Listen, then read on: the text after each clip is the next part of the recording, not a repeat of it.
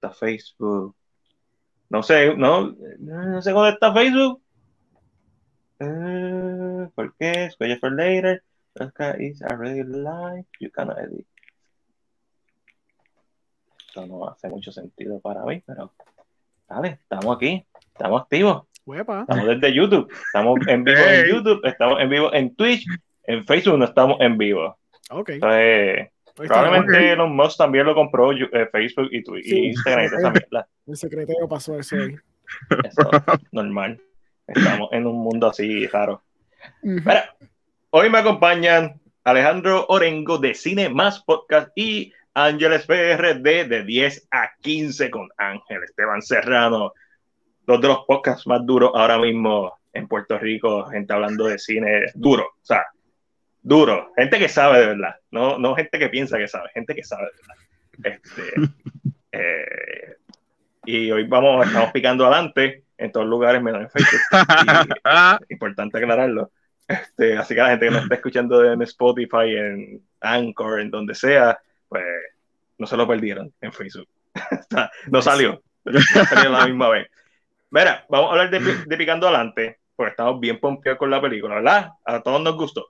Vamos allá, sí, sí. yes, yes. Primero vamos a hablar de lo que vimos en la semana y vamos a terminar hablando de Picando Adelante porque, hay mucho de qué hablar. Ya. Ángel, ¿por qué tú te haces esto? Yo lo voy a hacer, pero ¿por qué tú te haces esto? explícame, explícame tú como cinéfilo, porque yo sé, porque yo la voy a ver. Pero ¿por qué tú viste esta película? La segunda parte de 365 días. Este thriller erótico, extranjero, que otra cosa que alguien vio el box office de Fifty Shades of Grey y dijo, vamos, eso vende, vamos a seguir haciéndolo. Pues, bueno, vamos a empezar. Está, bien cabrona, es una sorpresa, es una gema oculta del cine erótico, ¿no? Bueno, es una sorpresa de lo mala que es. Eso sí es una sorpresa. Este, eh, fíjate, porque yo la vi es que maybe es como por una por curiosidad de ver qué tan mala podía ser. Maybe le podía sacar un poquito de diversión, you know, como que podía llegar a ese terreno so bad that it's good. Sí. Pero, diablo, esta película no tiene nada, you know, cringy enough para llegar a esa categoría de es tan mala que causa risa. Es más, es mala que aburre. Y la primera tiene un momento en donde es tan mala que, que te ríes, pero. Ajá, como por ejemplo, Are you lost, baby girl? y oh esa línea, sí, mano, esa... literal. Tiene esas líneas tan malas, ese delivery, you know, pues tú notas que los actores no están cómodos con el idioma. O sea, eh, el inglés no es el idioma, you know, eh, nativo de ellos. Y se nota de que están como que luchando por hacer un buen, un buen performance, pero el obstáculo es el idioma. Y, no, este, sigues con esos mismos problemas. Esto es más un video musical, hasta inclusive un anuncio, un anuncio de esos perfumes que tú ves este en televisión.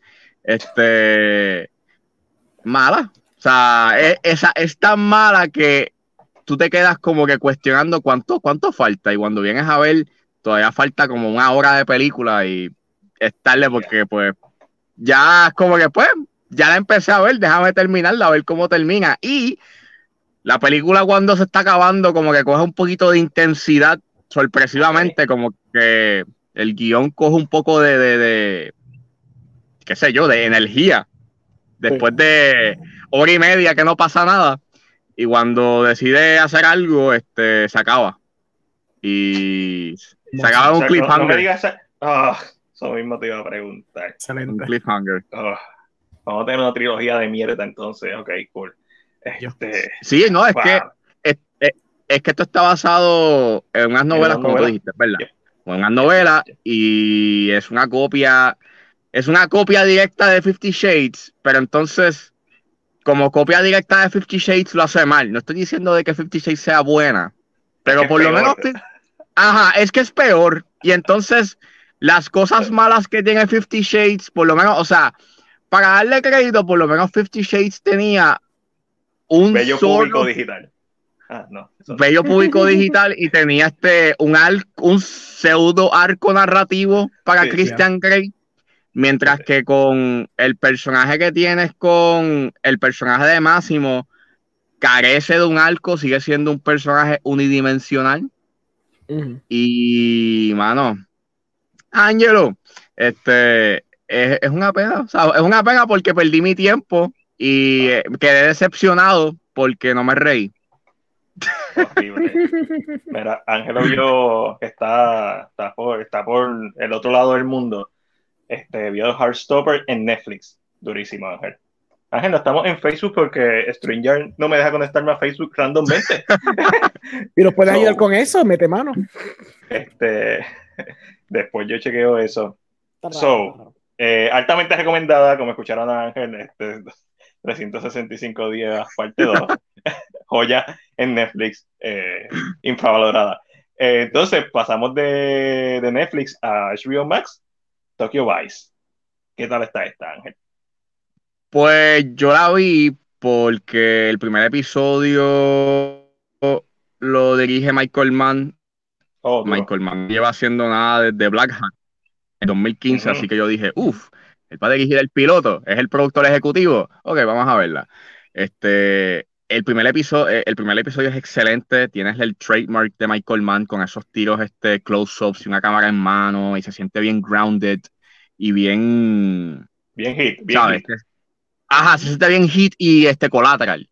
Y, y mano, I was on board, eh, pero donde me quedé, que fue en el tercer episodio, pues se nota de que no tiene la misma, se, se, nota que no es Michael Mann dirigiendo, es mucho más estática la cámara, y aunque es interesante la historia y está bien actuada, eh, pues eh, no es Michael Mann y se nota, y en realidad es como un downgrade un poquito, pero la historia está interesante y a pesar de que tienes a Ansel Elgort en el elenco, este, por lo menos él hace un buen papel con lo que le dan y que en Watanabe es como que el highlight.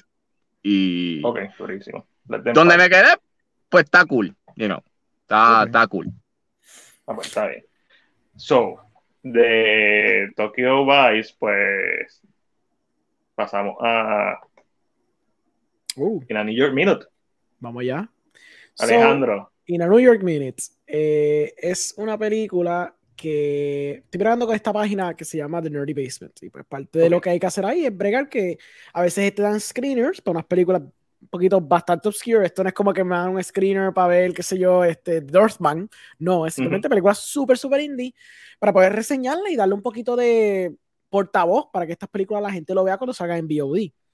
Um, so esta película se estrenó el, 2019, el 2019, si no me equivoco, en el Newport Beach Film Festival eh, hace par de años atrás. Entonces, eh, es la primera película de la directora Siman Lee. Um, la película se trata de tres historias levemente interconectadas de estas mujeres asiáticas en New York, reflejando lo que sería un poquito la diáspora china en Estados Unidos, pero bien específico a la, a la comunidad en New York. Una de ellas es un food critic que no puede comer porque tiene un trauma de una expareja y entonces eso lo previene de que pueda comer. Pero entonces, again, tiene el trauma de que ella es una food critic y entonces puede perder su trabajo por no estar dando su reseña y haciendo su trabajo properly. Y pues ella está en un proceso de tratar de volver a eh, generar ese gusto por la comida. La segunda historia se trata de esta muchacha que es una actriz, pero no está consiguiendo ningunos papeles porque pues está difícil por ser una, una, mujer asiática en New York, pues no hay muchos papeles, no hay mucha disponibilidad de roles, so ella está bien limitada en lo que ella está pudiendo hacer. Entonces ella está en un loveless marriage y está juqueándose con el protagonista de Mortal Kombat. No, no, no, no estoy siendo racista. Like, for real, él es el, el actor. Lo que pasa es que no con el nombre. Eh, el, que este, el, el, que hace el personaje original. Que, yeah, yeah, ese tipo. Oh, él sale en la película. Ese tipo que debe morir en la segunda de Mortal Kombat. Paréntesis, actúa cabrón en la película esta. Ok. Actúa bien duro. Like, yo me quedé como que, wow. Okay. ¿Cuál, ¿Cuál Mortal Kombat? ¿La Mortal Kombat? ¿La de los 90? No no, no, Ah, no, la nueva. Sí, la que es el personaje original. Pues ese muchacho. Eh, Cold Young. Ese mismo. Pues él sale, él es, él, él es, el jevito, como que el jevito sexy de ella, entonces ella está pegando cuerno a su esposo con ese muchacho, pero está empezando a catch feelings, se está complicando la cosa romántica, entonces pues, you know, esa es la segunda historia. La tercera historia es la historia de esta muchacha que está trabajando en, la, en el family business de un faux restaurant, y ella es una escort, porque ella está tratando de conseguir chavos para poder librarse de la, pues, de la vida bien miserable que ella está viviendo. Estas historias levemente se interconectan por ciertos elementos y ciertos eventos que transcurren en sus vidas, que tienen como leves roces entre ellas, pero realmente no se dan cuenta que, you know, están, están intersectando mucho hasta que va a ser el final. La película está interesante en concepto. Cuando vamos a la ejecución, eh, uno pensaría que esto iba a ser un character story de explorar la, pues, la tristeza, la maleza, el sufrimiento de todos estos personajes, eh, pero realmente, ah, Louis Tan, gracias, thank you.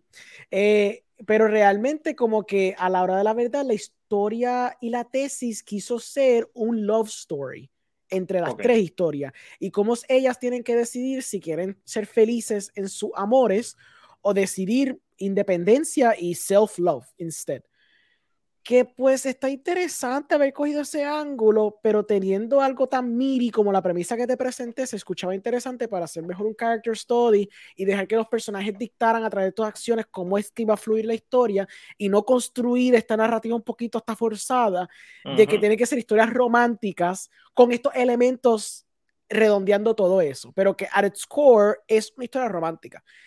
So, el guion resulta ser un guion bien eh, over exposition tiene demasiados monólogos que básicamente te están vomitando la tesis de cada pequeña historia. Oh, este, son diálogos demasiado obvios, demasiado no como que la nena cuando está diciendo de que no consigue trabajo porque es asiática, literalmente es eso. Ah, es que esto es una mierda porque por ser asiática tú no consigues trabajo, que si esto, y casi te tira estadística. Yo me quedé que, está bien, yo entiendo que esto es una cosa que pasa, pero, pero tienes, pero hay una cosa, una cosa es dar a luz a estas cosas de una forma que se sienta genuina y otra cosa es que simplemente tú estás parándote en un soapbox para declamar que están pasando estos issues sin tratar de todavía construir una historia, porque aquí hay que acordarse que esto no es un documental, tú estás haciendo una película, estás haciendo una narrativa donde estos personajes se tienen que sentir reales y no se estaban sintiendo reales por la mayoría del tiempo. Lo único que diré a su favor es que la cinematografía está linda, está preciosa, está bien iluminada, está bien lograda. La colorización está un poquito weird a veces, pero a veces se ve fino. Y las actuaciones, a pesar de que los roles no son como que los más, ¿verdad? Profundos y tridimensionales, ellas todas, o casi todas por lo menos, le dan, le dan bastante duro a los performances. Eh, si acaso la que hace del Food Critic es la más que se nota que está sobreactuando un poco, pero lo que hace de la, de la actriz que hace de actriz y la otra muchacha que hace de un escort son mucho más genuinas a la hora de dar sus performances. Y obviamente el muchacho que también sale en Mortal Kombat, que es Lewis Tan, pues es la parte, es la parte de que me sorprende cómo la partió. Se vio mucha dimensión de lo que esencialmente él, él hace de un fuckboy, un fuckboy asiático que, él, ¿sabes?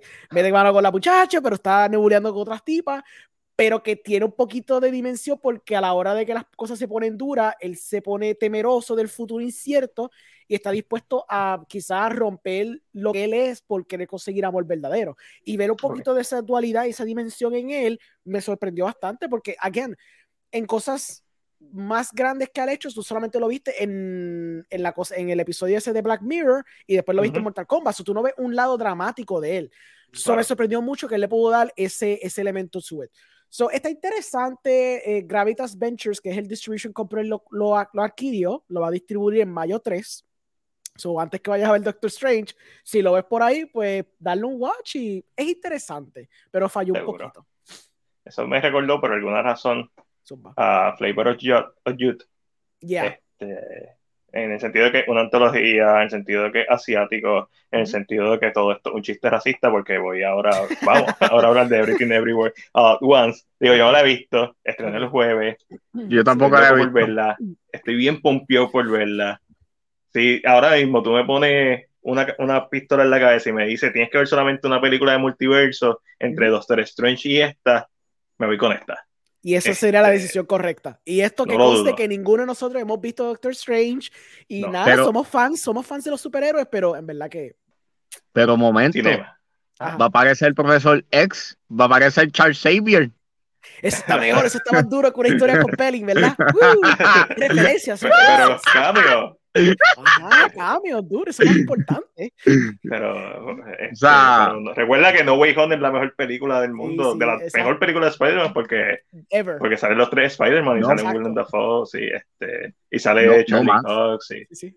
No, mano, los multiversos, o sea, what if, o sea, ¿cómo tú vas a... What- Nacho, what if? Sea, futuro. So, futuro, Alejandro, tú siendo el único que has visto esta película, sí, Everything Everywhere All at Once, sí. ¿qué tal? La película es lo que el título dice, es Everything Everywhere All at Once. Like, la película, de verdad, yo sé, yo sé que yo he hecho el chiste de que yo soy un A24 whore, al punto de que hasta los panas míos me están We know, criticando we por know. eso. Pero maldita sea, esta película es básicamente mi película favorita del año hasta ahora. Yo tengo muchas expectativas de otras películas que vienen, como de Iñárritu y, y de, y de Scorsese eh, y de, también de Fincher, que va a tener una película bien dura este año. Este, Yo- pero hasta ahora, this is the movie of the year for me. Fácil, fácil. Yo, ten- yo tengo miedo de la de Iñárritu porque este, había escuchado, yo no sabía de que en la producción al parecer violaron lo- los códigos de, de COVID, o sea, y no tenían como que un buen, un buen protocolo y resulta ser que gente murió eh, en la ¡Ya, filmación. diablo!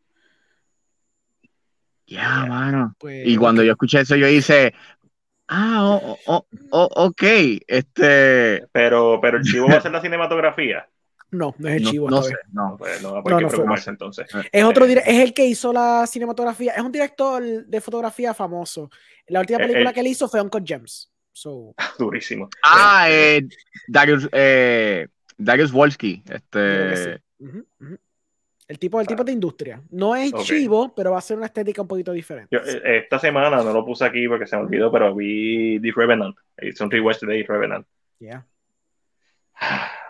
Don Hardy. yo, yo la única vez que vi tu Revenant fue cuando la vi en el cine y yo no salí muy pompeado de esa película. O sea, like, Ah, so good. yo tengo un issue con esa película porque Mm. eh, el tema que tiene es bien interesante, pero la escena, es, es una escena en específico que me la, que me la dañó. Y es la de cuando Leonardo DiCaprio este, él se levanta, que le ayuda este, eh, un nativo, Ajá. y al nativo lo ahorcan los franceses y le ponen el letrero, todos somos salvajes en francés. Esa es la escena que yo digo como que diablo Iñárritu, pero ¿por qué tú me pones el letrero y no exponiéndome tu tema de la película ahí en a single scene? Yo ni me acordaba que esa escena pasaba. hablando de Sí, esa se la pasa. Yo tampoco me acordaba que esa no me se la acordaba full pasaba. para nada. Este, pero, y entiendo lo que dice, pero es una sola escena. Un momentito. La película es bien larga. La película está De hecho, mi, mi- mi mayor problema es que la película es bien larga. Eh, No, exacto. siente la- y se- pero entiendo por qué es así, porque te están dando todo esta, este viaje y, y tú, tú, papi, cuando tú ves el tipo arrastrándose con el pie roto, como que... it's- it's- it's painful como-. Mm. es, es como, o sea, eh, te- te- técnicamente es una película que está bien hecha, o sea, y yo la miro por eso, y la actuación de Leonardo DiCaprio sí está muy buena, no es mejor que otras que otros papeles que él ha hecho, pero No es mejor que la de Tom Hardy, pero ok. Ajá, exacto, o no es mejor que Tom Hardy, pero para mí, narrativamente, el que tú me hayas puesto su tema en la cara es como lo que a mí me.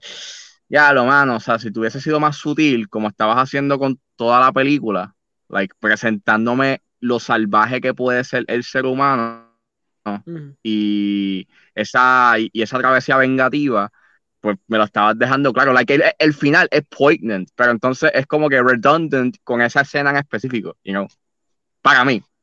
Ok, Ok. sí. Agree to disagree. En mi caso. Sí, yo estoy en la misma. Esa película para mí estuvo muy dura.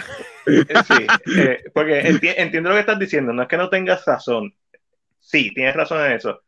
Pero esa escena, a diferencia de ti, para mí no afecta para nada la película. Sí, Porque a mí no me importa lo que dice el letrero. A mí lo que importa es saber que esta persona ayudó a este, este cabrón. Y este cabrón está bien cabronado, porque ahora está healing, porque le hizo el, el ritual de, le puso las piedras de vapor. y todos estos cabrones se van a morir o van a, van a sufrir alguno de ellos. Pero, pero, nice. So, Ajá. Everything Everywhere. Everything Everywhere. sí, ok, nada, uh, resumen fácil. Michelle Yeoh, actriz súper famosa de renombre, ella tiene un failed, este, como que eh, ¿cómo se dice esto? Laundromat. Tiene un failed laundromat con su familia y tiene que lidiar con los back taxes y muchas deudas que tiene. Entonces, pues, la gran actriz de renombre, se me olvidó el nombre, la que sale mucho en Halloween, exacto, de Curtis, pues ella es la que está manejando el caso. En eso, el esposo, o sea, Short Round, no me acuerdo el nombre de él, él de pronto aparece que él es de otro universo. Y le dice a ella, mira, tengo que salvarte porque tú eres súper importante para lo que está pasando ahora mismo, está pasando un caos en el multiverso y, tú eres la única que nos puede salvar. Y como que, otra vez con, con, con, empieza, siendo, empieza sintiéndose como si fuera The One, pero después se pone mucho más complicada. Esa es la premisa inicial porque eso pasa los primeros cinco minutos y no estoy choteando nada. Después la película se va bonkers en su premisa, pero lo más cool de la película es que la película tiene una tesis bien interesante y tiene unos, unos emotional beats bien resonantes. Que tú pensarías, ah, la película es un tripeo, la película va a pasarla bien, pero de pronto te da con los fíos y te dices, wow, ok, diablo. No me esperaba como que me fuera a tocar con, con emotional moments y que fueran bien hechos y bien logrados. De las mejores actuaciones de Michelle Yeoh, fácil. Probablemente la mejor actuación de Short Round, por lo menos en cuestión de producción americana. Obviamente, yo no he visto el otro que la ha hecho, pero dejándome llevar la producción americana, obviamente es difícil comparar cuando fue chiquito, pero en verdad está, él está bien duro en esta película. La, la, la, actuación es tan buena, la acción está fenomenal, está bien grabada. Si ustedes han visto Swiss Army Man, ya saben que esa es la, oh, estética que va, pero más en esteroides, porque ahora mismo hay más chavos y hay más oportunidades para irse más loco, porque al tú establecer un multiverso, te vas a ir bien loco. Alejandro, te pregunto, ah, dime. ¿Cuál hubiera sido tu cara, o como tú te imaginas que fue la cara de, de, la gente cuando recibió el libreto de esta película. Papi, sí, yo, yo tuve chistes ya con eso, con un par de panas también. Como que, ¿cómo tú picheas esta película? ¿Cómo tú picheas la película de un multiverso con Michelle Joe y decir como que sí, yo quiero hacer esto porque pues eso está bien pegado ahora mismo? Entonces, te lo entonces obviamente la trama es bien bonkers. Y yo creo que va a ser este, este y lo otro y como que al final va a haber como que su, su resolución bien envuelta, bien emotiva. Es como que, what the fuck? Like, eso tiene que ser, either tenían fe bien cabrón o yo no sé, porque eso está bien difícil, cuando tú ves la película, está bien difícil picharla y que te den los chavos. Sí, exacto. Eso, o sea, yo le dije a Alessandra, que fue la que trajo esa pregunta, eso, eso, eso, es un favor que le debían a alguien. Eso es un favor que le debían a alguien, a muchas personas, porque tú, ves el trailer por encima y, y lo que escuchas es como que esta película está al garete en el mejor sentido de la palabra. Ya, está al garete, está al garete. O sea, eh, ¿ustedes creen ah. que ya a24 está como que en este punto, you know, de cualquier idea que le den es como que vamos a hacerlo. Let's do pero que conste que ellos no, ellos no, ellos no producen, ellos, ellos distribuyen, pero no producen muchas de estas películas. Ellos simplemente ah, compran o viene gente y le dicen, mira, tengo esta película, ¿qué tú crees? Like, a lot of them no son películas que ellos hacen in-house. Son pocas, están expandiendo mm. ahora, pero muchos son coproducciones o ayudan a distribuir la película. Si a mi entender, esto creo que fue distribuido. Podemos fact check después, pero a mí me huele que esto solamente fue distribuido. Meaning que ellos no tuvieron que ver con la producción. Probablemente ya tenían confianza los Daniels porque hicieron Swiss Army Man y dijeron, ah, usted hizo una película nueva, vamos allá, la producimos. fue, solamente distribuida. Exactamente. So, ellos también en el caso de distribución. Pasa que son unos duros distribuyendo películas cool que claramente ellos saben escoger sus películas porque todas se sienten A24, aunque eso no tiene sentido en absoluto, porque ellos no están No, no, sí, sí, no, sí, sí, tiene sentido. tú sabes que una película de A24, tú a ver tu, mm. tu toma panorámica. Mm. Ángel, ¿tuviste picando adelante? Claro, tú Él está ahí pasando la cabrón ahí. Ángel, ¿dónde carajo eh, estás? Eh, papi, dijo, eh. yo, yo, con ustedes, estoy solito. Está, estás, en mute, estás en mute. Eso es lo peor, que estás hablando, porque sé que estás hablando. No, no está en mute. Yo no, no está en mute. Ah, aló, aló. Ah, pues, sí, sí, te escuchan, te, escuchan. Ángel, ¿tú estás en la puerta atrás del carro de Ángel? te imaginas que tú y Sea camina, se sienta al lado de Ángel y de pronto. double de Angel, double de Action. Salí, salí. ¿Qué haces? ¿Dónde andas? Estoy, estoy, saliendo de Capadocia hoy. Y acá son las 4 y 40. Tempranito. Mañana. Ya, diablo. A decirle hola. Hola, mi amor. Pásala bien. Hola. Sigue ahí. Eh. ¿Todavía sigue Alejandro hablando de Everything? Sí, sí, sí. Yo soy así, yo doy tesis, perdona. Tú sabes que es A24. Cuando yo entré, de momento vi que eran ustedes tres, dije, diablo, este podcast va a ser largo. Ya sí, pero solamente vamos a hablar de lo que vimos. Lado. Les va a hablar, de, de, de cinema con calma. Exacto. No vamos a hablar de nada. Me acuerdo con calma, acuerdo con calma. Estaré comentando, porque estoy, como es temprano y estoy en la guagua, estaré comentando de vez en cuando, así que los quiero. ¿Para dónde vas hoy? La semana que viene. Sí. Ah, okay. ¿Para dónde vas hoy? Hoy voy a Pamucale. Ok. I don't know. I don't even know. Tira foto y tira historia. Estoy pendiente. Dale, comenta cualquier cosita, Ángel. Bye. Nos vemos. Bye.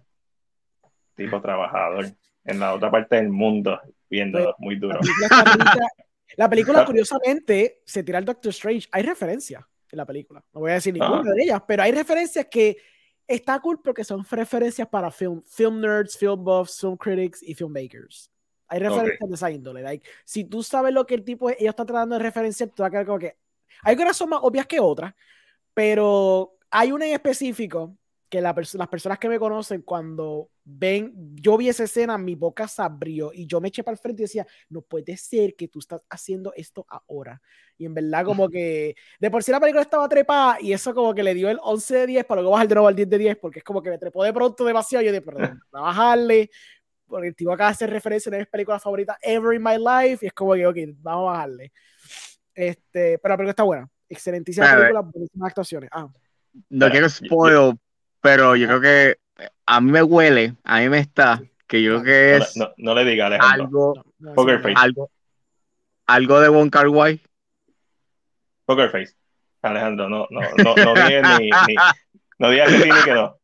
Mira, yo quería hacer este podcast que no fui a verla y estoy loco por verla porque sí, sí. podía ir a la tanda a las 8 sí, este, pero dije no, hay que, hay que hablar de no, Picardino adelante, estamos confiados. Este, antes de, ya mismo llegamos ahí porque ya uh -huh. llegamos a, a esta película. Uf. el norteño. ¿quién es ese hombre? este The Northman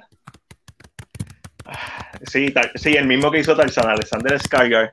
Yeah. Este, Alejandro, dime qué, qué, qué, te pasó a ti uh -huh. cuando la estabas viendo. Ese, mi ese proceso. Mi barba me creció.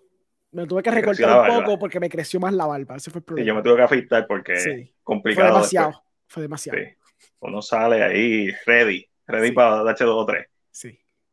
Este, pues de Norman, esta historia medieval de por allá, de, de los vikingos, que es la historia que inspiró a, a William Shakespeare, que inspiró, entre comillas, William Shakespeare literalmente copió la historia completa y la puso en su tiempo, inspiró a William Shakespeare para hacer Hamlet, eh, protagonista de esta historia se llama el príncipe Hamlet, sin H, la H, la, William Hasta Shakespeare, muy duro, sí. la cambió la H, al final, la puso al frente, puso al frente. muy duro, este, y pues esta historia, esta epopeya épica, fantasía, pero bien grounded.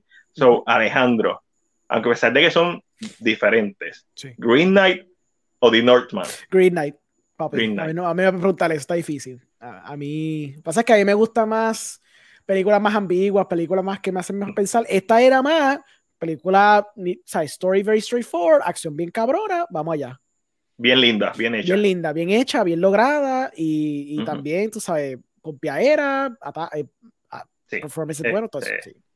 A mí me Eh, gustó Green Knight, no he visto The Northman, pero sí, sí. A, a, a, so, a, mí me gustó mucho The Green Knight. So. Son, los, los, son casi los polos opuestos en cuanto a historias de medievales, fantasía. Green Knight es bien artsy farsi, como dijo Alejandro, sí. más ambigua, eh, con momentos quizás más experimentales o más surrealistas. Yeah. Esta los tienes, pero tú sabes cuándo. Exacto tú sabes que esto está en la mente del personaje o está soñando, esto es más grounded en general. Este, no, no, es casi más Lord of the Ring y Conan the Barbarian que otra cosa. Exacto. Eh, mm. Con un so, poquito de, bueno, obviamente, Lion King y todo eso. Ah, no, sí, claro, que, obviamente, todo, todo Hamlet. Ah, exacto. Pre pregunta que hago, este, Eh, The Green Knight, este, ustedes cuando la vieron, ¿no sintieron como que un aire medio, medio setentoso? O maybe fui yo que, no sé, me dio como que esta vibra bien 70s, you know, como, su, como si hubiesen hecho esta película o... Tú dices como que en cuestión de estética o en cuestión de pacing, en cuestión de feel, like, ¿en qué? De, de estética, la manera en cómo jugaban con las luces. Ah, sí, sure. Eso te lo puedo comprar. Yo pensé que te iba a decir como que en cuestión de pacing o algo, iba a decirte no, carajo. Pero en cuestión de. Sí, sí, como que estética. Es que tiene estética como si fuera Instagram. Es como un bunch of Instagram filters. Sí, esta, esta estética allento eh, italiana de usar las luces de manera bien surrealista, especialmente la escena eh, cuando van de la bruja, que tiene que buscar la cabeza en el lago. I love, esa es mi escena favorita. Este, eso para mí hubiera sido un cortometraje y hubiera sido mi cortometraje favorito de ese año. I love esa escena. este, pero para mí la escena. Entiendo lo que dice. ¿Mm? Para mí, el principio, este, esa escena cuando están cambiando las luces, que todo es como que este ambiente lively. De repente, cuando llega el Green Knight, it gets dark and very tense. Y la manera en cómo juegan con esas luces es como que, yes, o sea, I was on board. Y el final es como un masterpiece, es como que, yes. Sí, está cabrón, está cabrón ese final. Pues, Sí, el final está bien duro. Y eh, tiene un montón de partes que están bien duras. En general, The Green Knight es un peliculón. Eh, no es mi top 10, pero un película. siempre, te queda el asterisco. Va a haber un día que por lo menos lo dropee, pero todavía no, no, es. No, no, no, no, va a dropear. Este, siempre se va a quedar en el 11. The Green Knight es Forever 11. Este, solamente por molestarte. Cuando estaba haciendo la reseña de The Northman, hay una parte en donde yo digo, a mí me gusta más. Creo, ¿qué fue lo que dije? Ah, creo que dije, a mí me gusta más The Norman que The Green Knight. Y después dice, ¿estoy seguro de lo que estoy diciendo? No, no estoy seguro de lo que estoy diciendo. Este, porque The Green Knight, para mí The Green Knight es eso, que puedes pensar más en ella. Es una película que yo puedo seguir comiendo, puedo seguir, si la vuelvo a ver, la tengo ahí, voy a encontrarle otra cosa, voy a, voy a encontrarle otra profundidad. Y eso puede ser que en el futuro sea lo que la, la empuje al top 10. De Northman, Face Value, como dijo Alejandro, es una historia de venganza, ya tú sabes, ya tú has visto esta historia mil veces, gracias a Shakespeare. Eh, esto no es nada que tú no hayas visto, es la ejecución. Es como The Green Knight empieza con esta toma, con los cuervos, y que, se, y el que haya jugado God of War, el último, pues más o menos tiene una idea, o si sabes un poquito de mitología nórdica, pues tiene una idea de la referencia, y tiene este elenco tan ridículamente bueno y de momento la película tiene más capas de lo que uno espera en cuanto a los personajes. El personaje de Anja Taylor Joy, Olga, ella lo hizo bien, el personaje me la explotó. Es como que para mí, el, mi, donde yo digo, eh, la parte amorosa, volviendo a. Aunque él la trata de justificar con las escenas suficientes y aunque la, la química está ahí, la chingadera está ahí, la parte romántica no la compro, para nada es como que, no, de momento ya lo whatever y después están en el barquito y es como que todo este romance y yo, adiós, ¿cuándo, pasó esto? Sí, sí. Si todas las noches está buscando venganza. Sí, sí. La escena, cuando, cuando, consigue la espada está bien dura. Sí, es cierto. Está me, encanta, me encanta esa escena. Me, me encantó esa escena. So, esa vendría siendo el bioequivalente a la escena de cuando busca en The Green Knight busca la cabeza de la, de la bruja en, el lago. Ah, no, eh, de Norman, peliculón. Hasta ahora, técnicamente la mejor película que yo he visto este año, porque no he visto Everything Everywhere.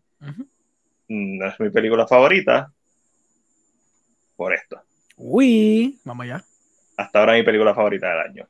Muy bien, muy bien. Este, Interesante. Y no es porque es perfecta, no es porque es perfecta. Ok, está bien. Si te pones a pensar en ella, eh, la, la acribillar. El problema es que en, la película no te deja pensar mucho porque te estás riendo. te estás riendo con la película, no de la película. La película sabe bien, está bien consciente de lo que es. Y aunque no me encantó la decisión de hacer el último acto una, una película de acción, lo justo es que la película te dice que va a ser una película de acción en el último acto. no, no, es que no es que lo oculte, es como que no, esto va a ser una película de acción en el último acto y lo, y lo trabaja muy bien y Pedro Pascal está en la madre y Nicolas Cage está en la madre y, esa química entre ellos dos es como que, mano, yo no sabía que yo necesitaba esto. Yo necesito, yo, inmediatamente salió el anuncio, yo sabía que necesitaba esa película, Nicolas Cage The Movie. Fine, yo amo a Nicolas Cage. Hablando de, de, de por qué uno ve cosas mierda, pues yo, cada vez que él tira una mierda, yo la veo. Sí. Y, y I am fine, o sea, a, a mí me entretiene mucho él. Pero lleva mucho, em, como desde el 2014, en donde tú piensas, ah, no, él no hace nada nuevo. Mierda, él hizo Joe, Joe es muy buena. Después hizo Mandy, que a mí no me gusta, pero fue aclamada por, por el público. De momento se tira. Colorado este, Space, ¿no? Colorado Space, durísima, de H.P. Lovecraft. Eh, se tira Pig, se tira Willis Wonderland, que a pesar de que no es una gran película, su papel está, o sea, genial. Lo que él hace en esa película es genial. Este, y, tiene Ese es el cheque este más fácil de él, yo creo.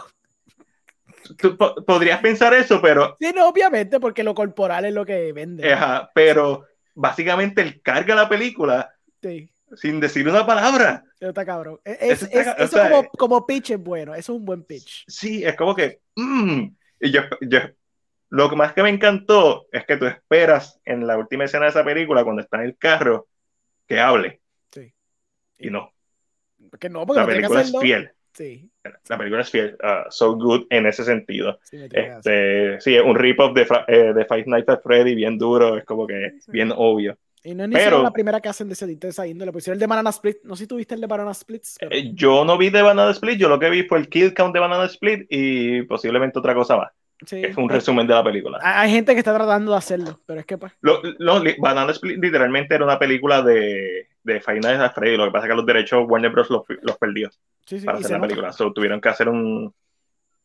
Cambiar el libreto y vamos a darle. ¿Cuánto, cuánto tenemos en, ¿Cuánto tenemos en los bolsillos? Eso, Exacto, vamos a darle eso. Y, y, se nota, y se nota Sí, y se nota. Este, pero esta no, esta es una película que, que se nota que hay chavos lo suficiente, no es como que se nota que hay mucho cariño, todas las referencias a las películas de Nicolas Cage, todas las famosas y algunas que yo no conocía. Eh, Nicky, un personaje que es la versión joven de Nicolas Cage. Eh, es un cani porque eh, lo rejuvenecieron con CGI.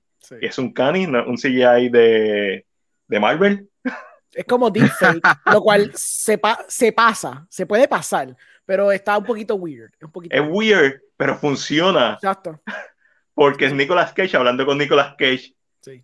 Y la escena de la barra es oro. Sí, sí, sí. Esa, esa escena es la escena para mí. y, y como la película sigue haciéndote reír, pero a la misma vez contando la historia en donde a mí, aunque tiene el corazón, lo menos que me importó fue era la familia de él. Yo lo que quería era ver más a Nicolas Cage con Pedro Pascal, con Javi, y porque esta relación, este bromance que ellos crean en la comedia, en el humor de la comedia, funciona. Bien brutal. Y hay una toma, ¿tú la viste, Alejandro? Sí, yo la vi. Va, lo que pasa es que yo la vi más antes que ustedes. Yo estoy encojonado que yo tuve que aguantar la lengua por tanto tiempo. Yo no la he visto, so yo ah, estoy aquí. Todavía me aguanto la, lengua todavía. No voy a darle spoiler, pero hay, tú sabes la premisa, ¿verdad, eh, Ángel?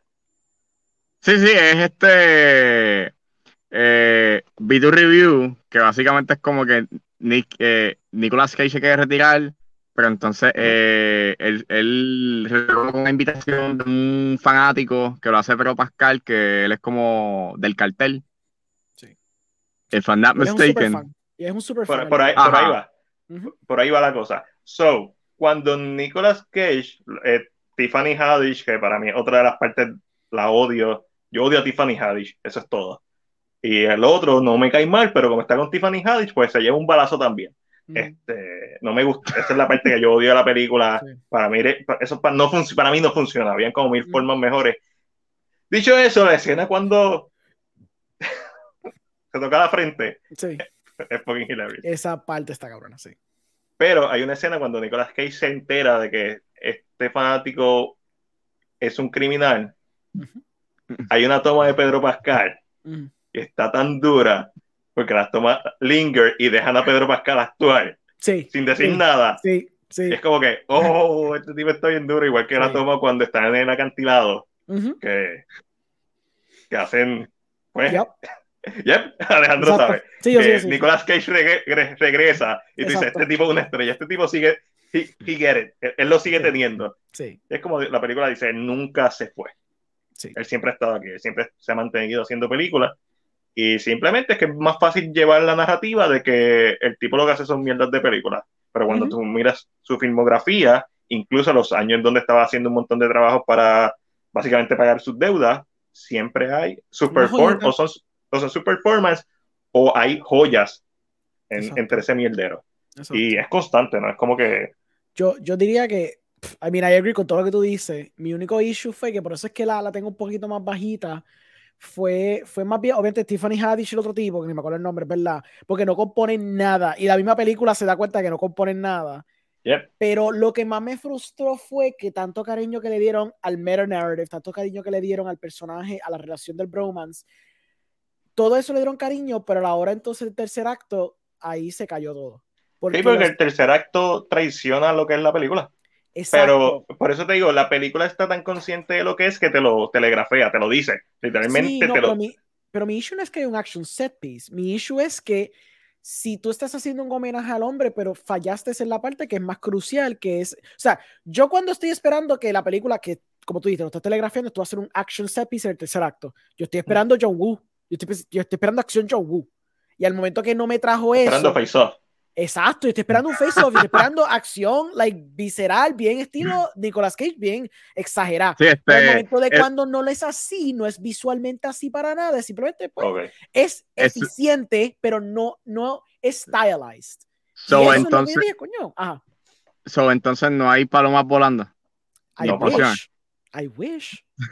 Lo que yo recuerde. No, I wish. Yo, por eso es que te decía, porque es que digo lo de Facebook. Alejandro, si lo hubiera añadido unas palomas volando. No, porque ese no es el issue. Tú sabes muy bien lo que estoy diciendo. Si te pones a pensar en el action set piece. Bueno, está hablando de John Woo. Si es John no Woo, paloma. Está bien, está bien. Yo sé lo que te digo. No hay slow motion, hay. Hay no hay slow motion. seguro que no hay paloma? Y hay paloma. Yo para mí que no hay paloma. Es que hay una mm. escena, ok.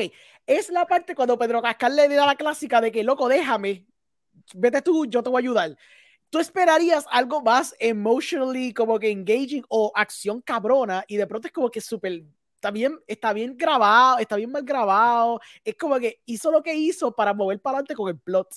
Entonces pasó así par de veces. Yo dije, coño, porque le dieron el cariño a la coreografía de la acción. Y estoy seguro que hasta Nicolás que tiene práctica, he has 30 years of this, no es como que va a ser complicado. Y fue aquí Pedro Pascal está en Mandalorian, so el tipo sabe hacer acción. So aquí no, algo raro. Duro.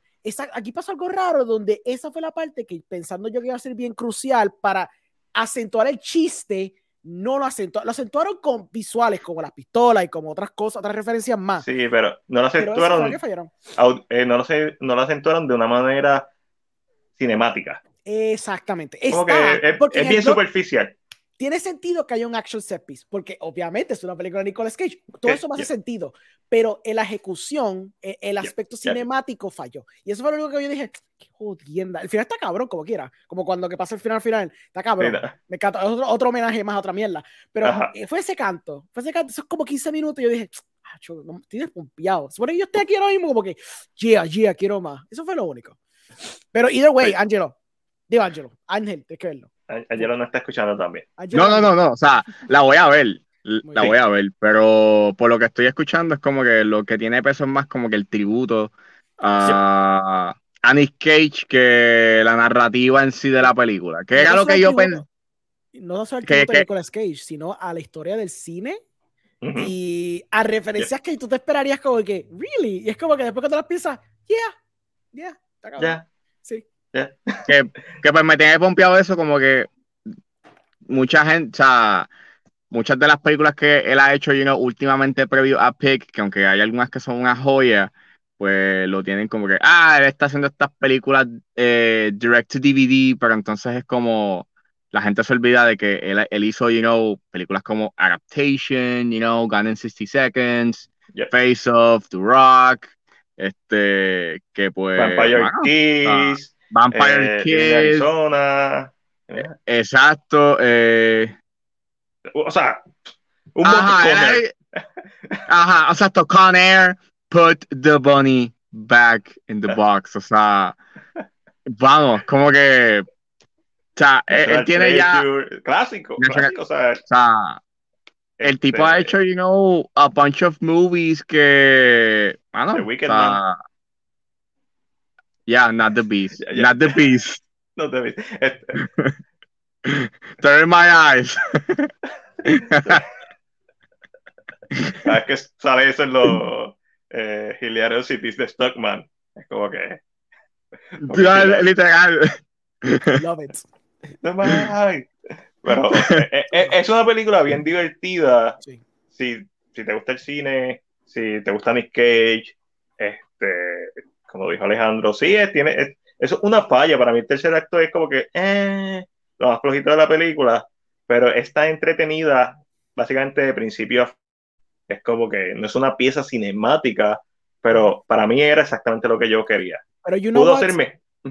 Para las cosas que salen, por favor vayan a verla. Ah, no, sí. ya, estoy, ya estoy diciendo, like, si tú, si tú algún momento te has quejado, si nunca te quejas, pues no importa, pero si tú eres la persona que te quejas de que, ah, qué mierda, que todo lo que llevo es reboot, todo lo que llevo son películas de Marvel, cada cinco minutos, bla, bla, bla, tienes la oportunidad de ver algo diferente. Y esto no va a durar mucho en el cine porque flopeó. So, si no la ves, está en, tu, está en ti, que entonces no quisiste ver nada. Entonces tú eres después que coges a ver eh, eh, freaking Doctor Strange primer día y después te vuelves a quejar de nuevo. Again, a la gente que la aplica. Si hay gente que no que le gusta en Marvel, pues fine, go be you. Pero si tú eres de los que se queja, actively se está quejando, ah, quiero ver otras mierdas, que sí, que sí, o qué. Entonces, solamente ves lo que te presenta el cine y el cine te da la oportunidad de ver cosas como The Northman, Everything Everywhere All at Once. Y fucking este Unbearable Weight of Massive Talent y you choose to pichar esas tres y también la que vamos a hablar próximamente que picando adelante y vas a coger el primer día a ver Doctor Strange, tú eres parte del problema. Sí. Full. Eso, eso es cool. Eso, eso es cierto. Sí. Este, eso, véala.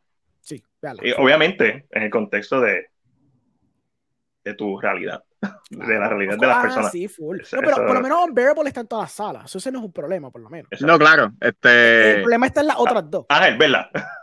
No, exacto. Más voy a ver. no, yo vi esta película antes de ver Doctor Strange. Yo sé, Doctor Strange, hay que verlo. Nosotros lo tenemos que cubrir, tenemos que hablar de la película. Pero. O, sea, o sea, para mí, como que. O sea, obviamente yo veo las películas de Marvel, pero yo no tengo una, una urgencia eh, para verla, aunque yo sé que pues, obviamente es parte de cubrir you know, este, y reseñar la película, pero lo mío es como que you know, lo que tengo a la disposición y a la misma vez pues el proyecto que a mí verdaderamente que a mí verdaderamente me importen porque algo como Doctor Strange pues sí obviamente tiene sus cualidades buenas pero no voy a estar llegado primer día este asfixiado. Ajá, como que tengo que ver esta película. O sea, no la no. todo el que escuche tu podcast sabe. sí, exacto, sabe la que hay contigo. El range, este, tú no, es como que tú puedes verte algo local, como puedes verte algo que una serie HBO Max o de Netflix o de lo que sea, o, sea, o, te puedes ir retro eh, con 3x4, ¿verdad? Sí. Este, no, eh, a 4 por 3 a por 3 pero pero como que está setting es como que eso, o sea, obviamente yo lo veo lo que tengo a la disposición porque obviamente este cuando las cosas eh, no estrenan en todas las fucking islas por algún tipo de razón pues, es como pues déjame ver qué hay en Netflix. Oh, qué hay en HBO Max que estrenó este Hulu que estrenó Apple TV Plus que de hecho tengo que ver Severance este sí, me eh, pero básicamente sí entiendo lo que dice Alejandro de que es como no nos podemos quejar de que no se están dando you know, cosas nuevas o por lo menos cosas originales en el cine cuando por lo menos hay proyectos que están impulsando you know, a salir out of the box, you know, como Everything Everywhere All at Once, como The Unbearable, the unbearable, the unbearable, Weight of Massive Talent, este, The Northman, o sea, hay dos semanas chéveres de cine. no, o sea, cine, cine. Mano, inclusive Ambulance, o sea, like Michael Bay flopió. O sea, Michael Bay flopió. O sea, that's, that's like, wow, Michael Bay flopió. Y me dijeron que está tan nítida la película, que no está horrible. Ah, yo, no. a mí no me interesaba verla hasta, no sé si fue hasta que escuché el episodio que hablaste de ella, o, o, cuando empecé a ver los, interviews, porque a veces yo estoy trabajando y pongo interviews de algo, ah, y, y, si se siente que hay química, la, como que me motiva a verla. Dicho eso, Jake Gyllenhaal, todo el mundo lo conoce, pero he's not a box office attraction. Él nunca ha hecho chavo. Él no es oh, un... really? Sí, o sea, no es que tampoco es que flopea en todo, pero en verdad ponte a pensar en sus películas fuera de sus películas, exacto. Eh, cuando tú ves Enemy, pues tú sabes que Enemy eso fue un proyectito de, de Villeneuve bien pequeño, que eso lo vimos nosotros. Esa película Enemy, hay gente que no ha visto Enemy todavía. Sí, este, una película de nicho, you know, y además de que es como que A24, again, o sea, distribuida, pero... Cuando tú ves sus grandes películas, sus películas que son más, eh, eh, ¿verdad? Que son para el público, como South Park, pues no fue que hizo una millonada. No, hizo yo no sé ni siquiera si Southpaw, si flopió. Flopió, pa. Este, ah, yo creo que flopió. Sí, sí. Pero Jake Gyllenhaal es un actor que todo el mundo conoce. Lo que pasa es que en realidad él no hace chavo. Mm, Hoy en día sí, no hace chavo. Mm. Sí, es como que él es talentoso, pero no hace chavo. Como que. Sí, sí. No es este. No es, no, no es bankable, pero es talentoso y le eleva un poco el proyecto. Oh, yeah, sí, for sure. Yo voy a proponer una preguntita antes que sigamos. La única pregunta que voy a proponer. Porque que Ángel mencionó algo bien curioso. ¿Qué ustedes creen, poniéndolo un chinchín spicy, de esta idea de como que el in-between que están haciendo ahora con ciertas películas, por lo que pasó con Everything Everywhere All at Once y lo que pasó con Northman, especialmente Everything Everywhere, que cuando dijeron que iban a salir al cine, después dijeron finales para atrasar una semana más y después hicieron este bejinche donde dijeron, pues algunas salas aquí, algunas salas Sprinkle en la isla. ¿Qué ustedes creen de eso? ¿Ustedes creen que eso es una buena idea? ¿Ustedes creen que debería ser más salas? ¿Ustedes creen que debería simplemente haber una área de fine arts en diferentes áreas de la isla? ¿Qué ustedes piensan? Yo pienso que debería haber, eh, porque por lo menos a Ponce las llevan a Ponce Town o a whatever, para el otro. Este, yo pienso que por lo menos en, en cada en cada extremo de la isla, norte, sureste y oeste, debería haber por lo menos una sala en donde se... Quizás no es que sea un Fine Arts nuevo, porque no sabemos qué tan bankable es eso, pero en donde siempre se distribuyen las películas ahí. Aquí el problema va a ser los chavos en realidad, porque sí. que la gente que, que cuando distribuyen la película en Puerto Rico es porque alguien le está dando chavos a Caribbean Cinema para que saque las pantallas. Y aparentemente pues no hay los chavos suficientes. Eso es lo que yo puedo imaginar. O si tienes un poquito más de confianza, pues la tiras a par de salas más. Pero ideal sería que por lo menos haya un cine en cada parte, en cada extremo de la isla, incluyendo el centro, en un extremo, pero tú sabes, para que estén todas las áreas cubiertas, en donde esté la posibilidad de, de ver estas películas. Y, y que dejen de estar viendo peleas de UFC en la cine. Este, eh, Ángel. Que por cierto, voy a ir a ver probablemente el sábado que viene una.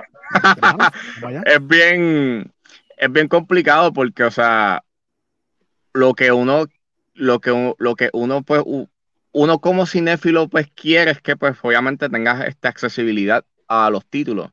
Pero obviamente por un lado, pues obviamente tú sabes de que algo como Everything Everywhere All at Once, pues no lo va a ver todo el mundo porque o no lo conocen o van a decir que eso. Pero este, yo abogo, siempre voy a abogar porque haya eh, eh, accesibilidad, porque claro está, la puedes poner en el cine, pero de qué vale que solamente la vea un grupo nada más, you O sea, lo importante es que tú puedas este, eh, presentar esa película lo más que tú puedas, pues para que haya un público y, y, haya una discusión. Por eso, pues, o sea, en un punto a mí no me molesta de que lo que pasó eh, pues el año pasado con HBO Max de tirar estrenos simultáneos, porque pues obviamente hay gente que todavía no está como que pues muy cómoda con estar en el cine, pues por lo del COVID. Y pues el que tú le des la opción a la gente de ver cuándo quiere ver la película, en qué momento y cómo la quiere ver, pues eso está cool. Claro está, obviamente eso tiene sus setbacks, porque pues no vas a, no vas a generar lo que tú quieres, pero esa, ese principio de accesibilidad, pues es necesario, porque obviamente el, cine está para está para pues consumirse, you para que la gente lo consuma. Si, la, si tienes menos gente que lo consume, pues cómo vas a... O sea, ¿cómo, cómo, vas a darle, you know, la vida que necesita esa película, you know? Y... Tú estás diciendo la idea de la accesibilidad en cuanto a películas de, ¿verdad? Como blockbusters o estás hablando también de las películas indie? As a whole, you know. As a whole, ok. Pues por lo menos con las películas indie, sí te puedo asegurar que lo beneficioso hasta cierto punto es que muchas de las películas que tú ves en Fine Arts generalmente salen en VOD o bastante rápido o ya están en VOD para que llegan a Fine No, no. Y lo bueno de A24 es de que, ponle como tres semanas después o un mes, este, las, tiran, este. Primero tiran este, el, el, A24, el Screener's Room y después tiran este, exacto, este, el VOD. Pero, este, lo que sucede aquí con Caribbean Cinema es que, pues, obviamente ellos ven que no es bankable, pues obviamente van a decir, pues vamos a tirarlo en Fine Arts, que solamente te lo va a ver eh, una X cantidad de personas. Este, hay gente obviamente de la isla que ve, sabes, que consume cine, que sabe que esos proyectos existen, que pues les imposibilita porque pues la distancia.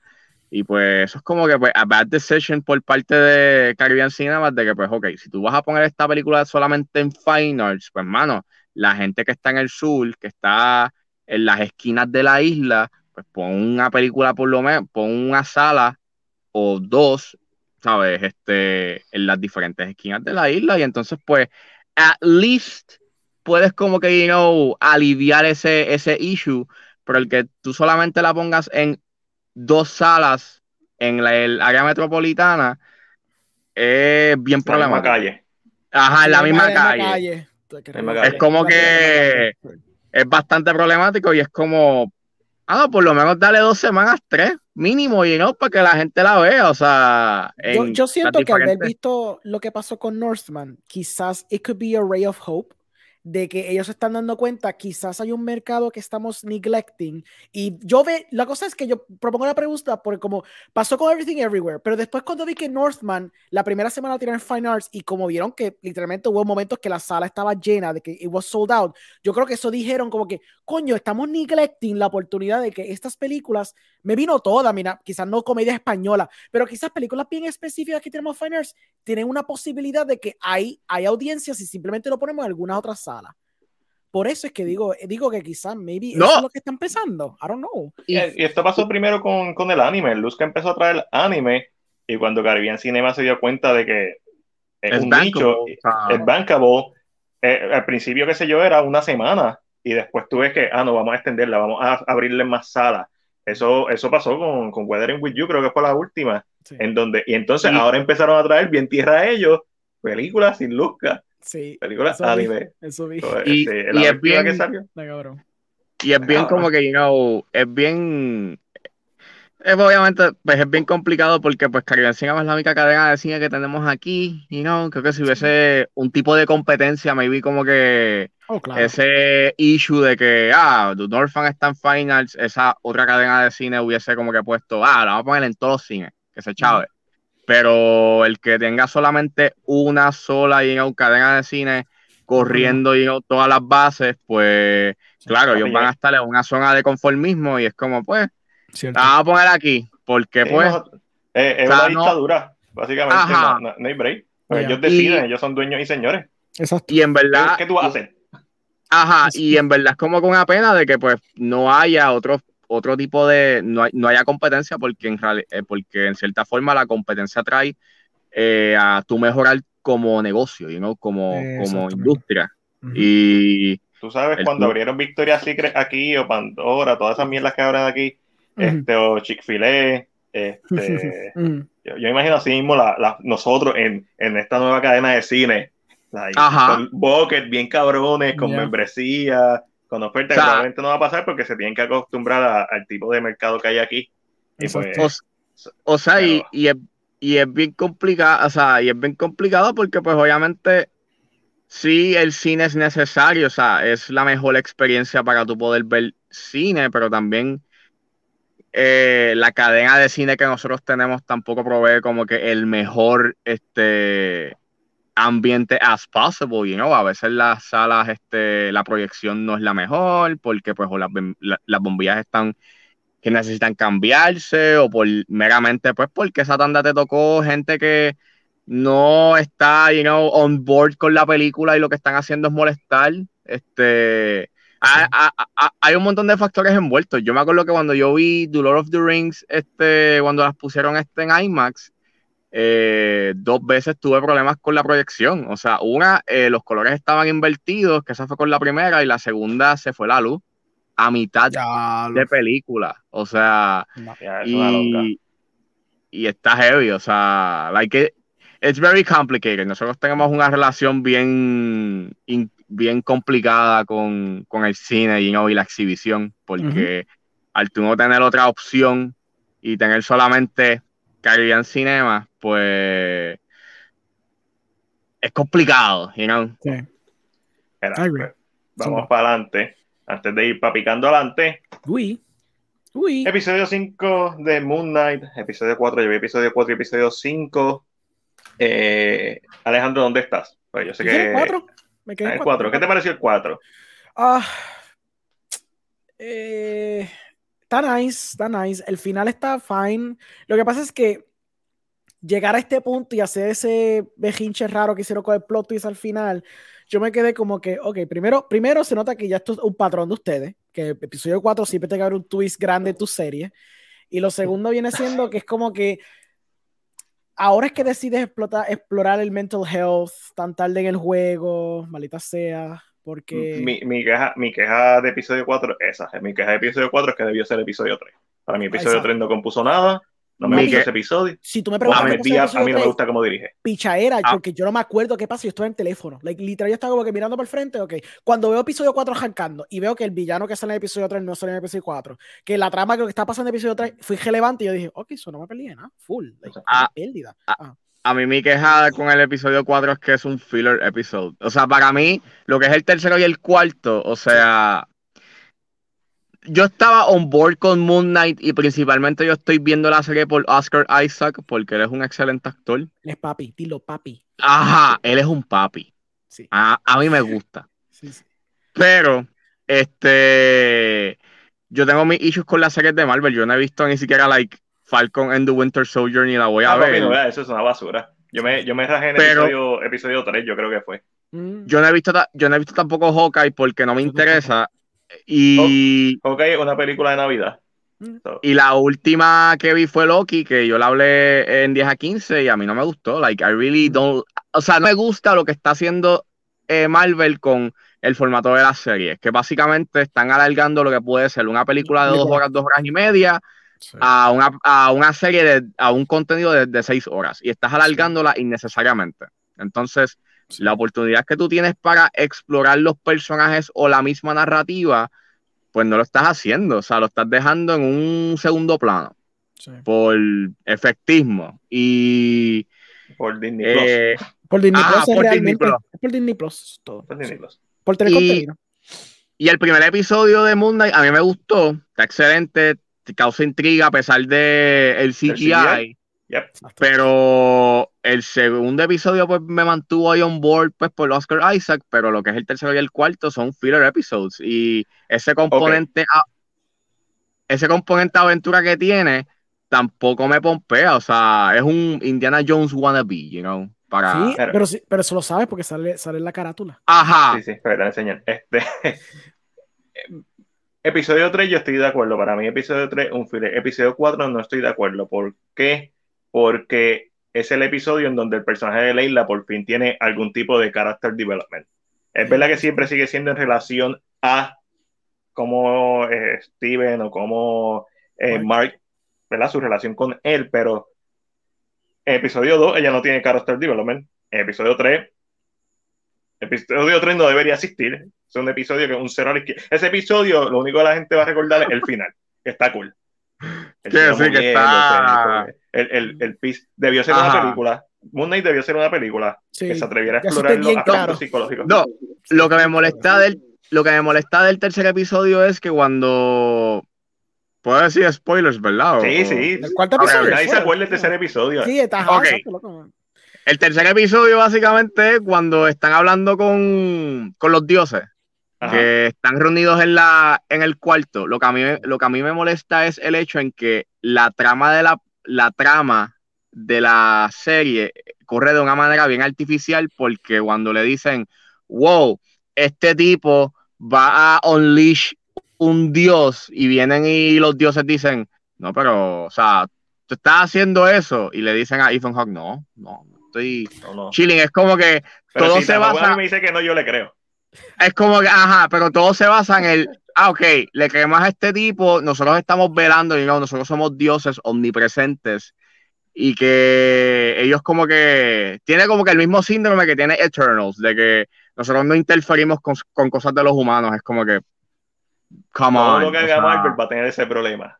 Después de, Endgame, tú tratar de introducir cosas nuevas es como que ahora mismo en Doctor Strange, pues yo te voy a decir, ah, nosotros solamente bregamos con cosas del multiverso. Entonces, Loki, Loki tiene ese problema bien cabrón. La sí, o sea, es como que, ah, no nos metemos con estos point fix que están en el tiempo porque pues se van a destruir, no importa lo que pase. Pero de momento Loki tiene poderes nuevos. El, y el edificio se le cae, es como eh, eh, Loki es medio rara. y, este y entonces es como que la trama, por lo menos como la manera en cómo la construyen en ese tercer episodio, corre de una manera bien artificial porque es como que pues, o sea, es the same stuff, es el mismo issue que tienes con Eternals porque es como, guay, o sea...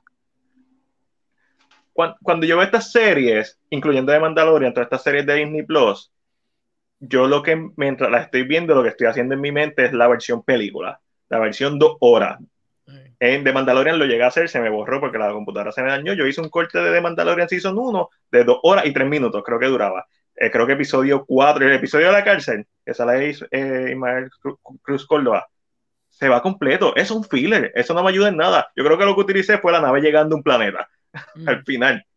Como que son tan filler-ish esta serie en vez de contar una historia bien cabrona.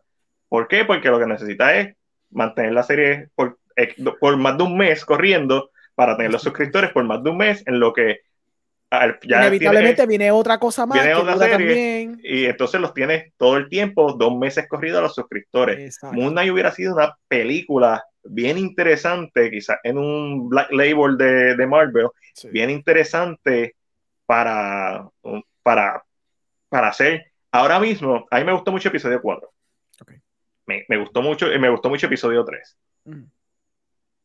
Pero, ¿qué va a pasar en el episodio? Ya estamos. ¿qué? odio episodio 3. Episodio 4 y episodio 5 me gustaron. Pero, ¿qué va a pasar en el episodio 6? El último episodio. Vamos a tener la batalla. La batalla ah, pendeja de exacto.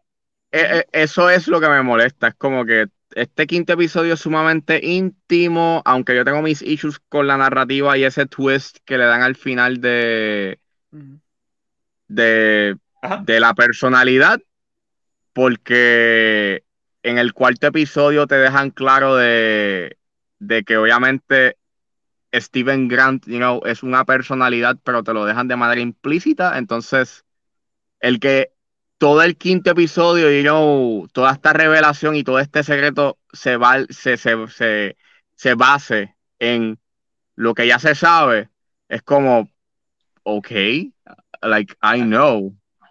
A ver, aquí el problema, para mí el problema es, bien sencillo. No todo lo que está en episodio 1 funciona. Tú eliminas la pelea del camión, tú eliminas el final de episodio 1 y añades cosas del episodio 2 que funcionaban. Y eliminas episodio 3 básicamente por completo, excepto la parte, la parte más hostil de Conchu, apareciendo por las diferentes eh, a los lloreros. Y eliminando a Conchu porque no puede editarlo de otra forma, tiene que eliminar a Conchu because y básicamente es como que hay tanto para. Tú empiezas a sacar todas las grasas. El problema con esta serie tiene mucha grasa. No, es, es carne, es mucha grasa. Y ahora mismo, con cinco episodios, que vamos, más o menos son que casi cuatro horas de cuatro horas y pico de que tienes de material. Yo te aseguro que ahora mismo yo puedo editar esta serie de una manera más o menos competente y hacerte una, una hora y una hora cuarenta y cinco de película. Porque están ahí los elementos. Lo que pasa es que hay mucha redundancia, hay mucha comera de mierda. Entonces tienes que, en el, primer episodio tienes que mostrar a Moon Knight porque si no, la gente no, no, va a ver. Para mí esa escena es una mierda de escena. La escena de Moon Knight corriendo de la, al final en el museo. Es una mierda, elimina eso. Y, pero, pero volvemos. tenemos que alargarlo porque tiene que durar seis episodios, tiene que cumplir con estos beats. Y lo que me gustó de este último episodio es que el director Mohamed Diab, yo no, no, hasta ahora este es para mí su mejor episodio. El tipo no sabe dirigir la acción, el tipo no sabe bregar con CGI, eso no es el fuerte de él. El fuerte de él es la parte psicológica, es lo que funcionó del episodio 1. Lo que no funcionó en nada desde el episodio 3 porque no lo tiene, y lo que funcionó en el episodio 4. Pero entonces cuando le metes los elementos de Marvel, que es lo mismo que pasa con Eternals, cuando tú le metes los elementos de Marvel a, a Chloe no funciona, porque ella no sabe dirigir eso. Y más que todo, parece que no lo quiere dirigir. Sí, es, una, es como actively going against it. Es una, o sea, te termina siendo como con una crisis de identidad. Es como que Moon Knight quiere ser esta. Lo cual, lo cual hace sentido, pero no, no, no es el contexto que queremos. Sí, exacto. Eh, básicamente es esta serie que quiere ser, you know, eh, psicológica, introspectiva, pero entonces tienes que luchar con el elemento Marvel que no cuaja, o sea, no, no, no mezcla, no, no, no está mezclando. Y si el sexto episodio se va por la misma ruta que se han ido. Es que se va a ir por esa ruta, fue. Es que no veo forma de que no. Tienes que traer a Conchu o tienes que revelar la otra personalidad que a lo mejor ni lo hacen y lo dejan para hacer. Estoy seguro que van a tratar de dejarlo para la segunda temporada, pero yo no sé qué tan bien le ha ido esta serie. este, si la cancela. Numbers está más o menos. Yo lo que. Yo lo que leí fue, mala mía, este, fue que, según dicen reportes, este es como que el único contrato que tiene este Oscar Isaac. no sé si me imagino se lo renueven, como que pues mira, esto está bien esto fue un palo, dale. Eh, vamos a llegar al otro contrato y. Esa es la cosa. Yo no creo que esto haya sido un palo, pero no sé cuáles son las expectativas, porque todo se basa en expectativas. Honestamente, eh, si ellos esperaban otra, no sé, realmente no sé. Lo cual sería una pena porque Oscar Isaac la está partiendo, Ethan Hawke la oh, está partiendo. El, el, elenco, el valor de producción de la serie está ahí, el CGI no, pero el valor de producción de la serie está ahí. Este, y, y, o sea, ahí lo frustrante es cuando ahí tú sabes que ahí está la intención de que queremos ir deep, pero no podemos porque no nos dejan. porque tenemos que ser Disney Plus eh, friendly. Ajá, tenemos que, ¿sabes? Tenemos que. ¿Ustedes vieron Legion? No, papi, de, de FX, no. Sí, yo vi, yo vi el, Ajá, yo vi el primer episodio, está muy bueno. So, ok, porque fue que un pana, mis, después que vimos el segundo episodio de Moon Knight, me dijo, Acho, ve, este episodio. Y no me dijo de carajo era. O sea, a mitad de episodio yo capté que estaba viendo Legion. Okay. Dime que Legion no coge la premisa de que es Moon Knight, pero lo hace mejor. Oh, yeah. Like. En cuestión de estética, en cuestión de meterle empeño al CGI y el, el empeño al production design, porque entonces es cogiendo la idea de tener una persona con poderes, pero que tiene un trauma mental heavy. Pero en Legion le da un cariño y, la, y le da un aspecto cinemático tan elevado que tú te quedas como que, wow, se fue eh, bien tryhard para X-Men. O sea, ¿qué eh, carajo? o sea, o, sea, lo que me acuerdo de Legion, porque yo, yo vi el primer season, digo, yo vi este, el primer episodio. Ya lo, También Dan es una bestia, así que. Años. Este. Eh, eh, era bien ambiciosa. Like, para ser de FX, es demasiado ambiciosa. Y, y viendo Moon Knight en cosas. Me gusta el, el, valor técnico, por lo menos la fotografía, la, la, manera en cómo mueven la cámara, que es bien cinética, que eso es algo que las películas de Marvel como que... Fallan, sí. Fallan. Pero a, a, mí me gustan episodios específicos y escenas específicas, no es todo el tiempo. Yo, yo nuevamente, episodio 2 creo que tiene un movimiento de cámara hermoso. Episodio 4 creo que también tiene buen movimiento de cámara porque son los directores de The Endless y de Sprint, que son personas que saben lo que están haciendo. Cuando dirige Diab, que es el showrunner básicamente, que dirige episodios 2, 3, 5 y 6. Episodio 1 para mí pasa con ficha porque es el primero y el que te enseña la premisa, algo diferente y tú dices, ah, qué bonito, algo nuevo, y ahí está asqueroso, pero está cool. Vamos a perdonar, ah, sí, tiene que salir Mundo al final. Episodio 3, papi, ni la escena cuando ella está hablando en el barco, que probablemente ni se acuerdan de qué estoy hablando, para mí eso está hasta mal filmado, es como que no, no hay no, y, nada. No, y, y volvemos que es como que el que tampoco ayuda de que sabemos de que Marvel, you know, sobreutiliza el CGI, you know, para oh algo tan sencillo, o sea, como por ejemplo una conversación como en el barco, tú sabes que solo tuvieron que haber grabado en un green screen. Y, y yo, o sea, me, me vi soy yo, que me he visto como que, you know, eh, soy, soy un pesimista, pero yo pienso que ya Marvel está cayendo en una fase de decadencia, de que los, estamos viendo muchas grietas. En shows sí, en películas no creo, porque hacen chavo con cojones todavía. No, pero en calidad sí. Sí. Porque mira, mira No Way Home. Hizo chavo, no vamos a decir que no hizo chavo. Lo, que pasa es que es bien fácil tú cegar a los fanáticos. Sí. Lamentablemente, porque tú le tiras a Toby Maguire, tú le tiras a Andrew Garfield, William Dafoe, pero en el CGI están fallando cuando. Papi, todo no, por qué fallar. Tú hiciste a Thanos. Porque tú por eso digo, es como que es como que tú estás, básicamente tú estás going backwards, o sea, es como que, ¿qué está pasando aquí, o sea. Los guiones están malitos, entonces nerf a Doctor Strange porque ahora Spider-Man, ah, esto es álgebra, esto son figuras, entonces trae a Charlie Cox, es como que para mí todo lo que sube tiene que bajar. Y para mí sí. No es que van a hacer una picada bien brutal, pero se Pero la picadita está, se llama Eternals. La picadita está. Estas últimas películas en pandemia no hicieron tantos chavos. La pica está que cuando sean películas que no son de los héroes que uno conoce desde antes de, Endgame, vas a ver que no va a haber tanto cariño como había antes. Pero que, ellos van a hacer, van a empezar a traernos nostalgia, multiverso, porque no, no tiene otra. La forma de vender el fanservice. No, y, y que sí, y no, y, o sea, no voy a traer mucho por lo de el, por lo del CinemaCon, pero sabes que Kevin Feige dijo que ya él, que él estaba haciendo un retiro, you know, para hablar de los 10 años de Marvel y es como... Papi, cogete un break. Mm. Hazte cinco no, años o sea, retírate. Eso es lo que debería hacer Kevin Feige. O sea. A mí, cuando Kevin Feige se vaya, eso es como cuando Iger se fue de Disney. Rápido van a entrar en crisis. y ahora mismo John Watt se va de Fantastic Four. Sí.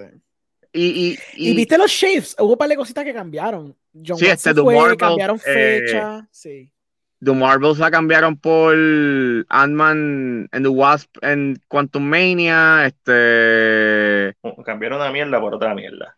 Cool. Ah, yep, exacto. Este... A mí no me gustan las películas de Ant-Man y, y, a mí me gusta, yo soy de los pocos defensores de Captain Marvel y cuando tú le cambias de Marvel, primero que el nombre está bien estúpido, segundo, es obvio lo que están haciendo, Brie Larson no vende como actriz, ella iba a ser la, la nueva Iron Man y eso no va a pasar y se siente como un, un course correction, un control damage, control damage de movie. Sí. O sea, yo, o sea, yo vuelvo, es como que esta, esta cuarta fase, aquí, aquí tú estás viendo como que, you know, tú estás viendo muchos errores que se, que, se hicieron en el proceso, you know, being corrected, pero a la misma vez, la manera en cómo lo están corrigiendo. Tampoco está ayudando. No, no, está ayudando. Ajá, y, supuestamente siempre era improvisado, porque los Russo Brothers siempre decían, no, que esto aquí no hay plan, y yo como que, I mean, había, veces, veces, que se sentía, pero no, no tanto como ahora, que, está, que se nota que están tirando. esa mierda de anunciar como que, ah, sí, vamos a hacer una película de Castigo América 4, porque vimos el feedback, es como que, ya, lo puede hacer una película, I guess. Es como que, Entonces tiraste una serie que literalmente no la tienes que ver, porque si sale la película, la serie es irrelevante, porque este, Anthony Mackie termina en el escudo. Exacto. Y yo, no, y, y yo pienso de que donde Marvel está fallando, o por lo menos esa va a ser la perdición de Marvel. Es que fue la decisión de, la de, de poner las series, porque las series literalmente el que tú obligues a la gente a seguirlas para tú seguir el, el universo cinemático y entender lo que está pasando es como, dude, o sea, es, es mucho contenido, you know, like, sabemos de que Marvel anualmente te tira o una o dos películas anuales, más las series, es como que it's a lot of content. Más, eso súmale que también te están metiendo el contenido que hicieron para Netflix, o sea, demasiado, you know, like, es too much content. Eh. Pero fíjate, en cuanto a las series, todavía yo no he visto una película que no ve la serie importe So, no creo que lo va a afectar en ese sentido en narrativo, porque es como cuando salieron las series de Netflix. Sí. Las series salieron y las películas están saliendo. Obviamente las películas, las series hacían muchas referencias a las películas, las películas nunca hacían referencia ni las van a hacer porque no estaban conectadas realmente. No, claro. Igual con, yo, igual con of Shields. Yo llevo diciendo que estas series de Disney son equivalentes de un time comic de un mainline event. Cuando están haciendo los mainline events, siempre para sacarle más chavo hacen tie Siempre estos shows se han sentido así. Ahora, Doctor Strange va a ser la película que la teoría que tenemos ahora, ya que, ya que se comparten la misma, it's either gonna make it or break it. Si la película Doctor Strange tiene mucho énfasis en que tú tienes que haber visto la serie y no es que tiran throwaway lines de lo que pasó en la serie en la película y es algo que actively tuviste que haber visto la película para entender, pues ahí yo puedo comprarle que diablo, pero pues entonces tú me estás haciendo forzar ver esta serie. Ahora, si la película tira tres líneas de exposición diciendo lo que pasó y ya tienes el backstory de ella, si tienes que hacer un carajo que pasó en el show, o sea, que si tu abuela ve la película y entiende lo que pasó, pues ya tú sabes que estas series son totalmente irrelevantes y nada de esto importa. Y la estamos viendo por cuestión de contenido, porque literalmente no hay razón para verla entonces. A ese punto. Sí. Eh, vamos para vamos adelante. Gracias, Marvel, por siempre darnos contenido. Ahora vamos para picando adelante. Vamos a cerrar con esto. Picando adelante. Lo que quiero saber primero, cuando vieron el trailer, ¿qué pensaron? Soy sincero. Yo dije otra mierda más. Yo pensé que esto iba a ser Yerba Buena, yo sé, pero ¿por qué Buena 2. Esto? esto Yerba Buena, un año, un año, dos años muy tarde. Sí. Eso es lo que yo pensé. Exacto, yo, yo pensé lo mismo. Yo decía, esto es Yerba Buena y esto salió. ¿Por qué están haciendo el mismo concepto? ¿Qué tú pensaste, Ángel? Yo, ya lo, yo creo que no me acuerdo que, creo que no me acuerdo que de, de, haber visto el trailer, creo que fue como que pues sabía que era de teatro breve y como que, ok, debe de estar cool, you know, porque pues teatro breve, comedia. O sea, estaba pompeado por ese aspecto. Pero revisité como que el trailer ahora cuando estaba you montando el episodio y se veía bien. Se veía bien. Pero, ajá, no se le veía justicia. Ajá, pero no le hace justicia. porque parece otra comedia más. Ajá. Y, uno de los comentarios que me, que me escribieron, eh, yo di mucha vuelta tratando de explicar por qué para mí no era una comedia, es que esto es una tragicomedia. Esta película es una tragicomedia. No, este. Es un dark comedy full. Esto es como si fuera los Coens bien lights, bien mm, Coen y maduro haciéndolo. Exacto. Y, y, mano, el trailer lo que sí me gusta es que visualmente se veía superior a, a Buena, se veía superior a cualquier comedia puertorriqueña de los pasados 20 años que yo, que yo conozca. Pero como tú ves la premisa, entonces ves como que los personajes, porque no los entiendes, estás viendo, ellos, el, el, trailer para mí lo que está tratando de capturar es la misma gente que va a ver los dominiqueños, la misma gente que va a ver todas las comedias del montón, con, con la esperanza de, de, que se sorprendan y que, y que sobrepase la expectativa, que fue lo que para mí pasó cuando la vi. Yo la estoy viendo y ya no, sí, está, está, las tomas están chéveres, bla, bla, bla, la colorización, los sonidos, mm, se escucha bien, o sea, después de ver Rémora, esta película se escucha cabrona. este, eh, ah. que es la realidad. Este, si, la última película puertorriqueña que vi fue Rémora antes de ver esta, so, eh, la diferencia en calidad uh, de audio es la tierra. Es, de amateur a, a, Hollywood. Pero en realidad el audio de esta película está bien cabrón. Tú escuchas lo que están pasando en otros cuartos. Cuando está bien cabrón, tú escuchas los coquís cuando los tienes que escuchar. O sea, se siente, se siente como se siente algo bien hecho, se siente como si hubiera un movimiento de cine puertorriqueño. Una, es una película competente. o sea, es tan eh, sencillo, pero es que es competente la película. No, no, o sea, es una película que sabe lo que hace. O sea, like, hay un, hay un care, por lo menos técnico, o sea, hay, un care técnico. Claro. Que, que uno de mis problemas con Perfecto Anfitrión es que estaba bien hecha en cuanto a la cinematografía, se veía bien. Sí, pero el audio el audio y el libreto. Exacto. Eh, estoy hablando de Perfecto Anfitrión, no de Remora. sí, sí, sí, sí. Este, no, para ahí, no para ahí. Ya, ya. No hay que batir al árbol caído. Eh, el Perfecto Anfitrión es el guion, y para mí el problema siempre en Puerto Rico son los guiones, que parecen first draft, parecen ideas. Este. No, y que yo, lo dije pues en mi review, que Gracias por compartirlo. Gracias a ustedes por compartirlo. Este, eh, yo dije de que muchas de las películas aquí que se han hecho, you know, antes de Picando Adelante, you know, sí son buenas, pero el problema está en que muchas de las películas no exploran bien sus temas. Ah, siempre hay algo que se queda ahí, ¿no? Siempre hay algo que daba para más. Y obviamente eso pues va a depender de las limitaciones que tú tengas con el presupuesto o porque genuinamente no pensaste en más allá. Y pues eso es lo que picando adelante pues es, otra cosa. Picando adelante se siente tan eficiente en, en cómo trabaja su historia, la mayoría es dentro de la casa. Es como que hay lugares específicos donde va, tampoco una película que, que tiene un gran presupuesto. Sabemos que esto no se gastaron millones y millones de dólares. Este eh, está básicamente enfrentamiento mortal y picando adelante número 2 ahora mismo.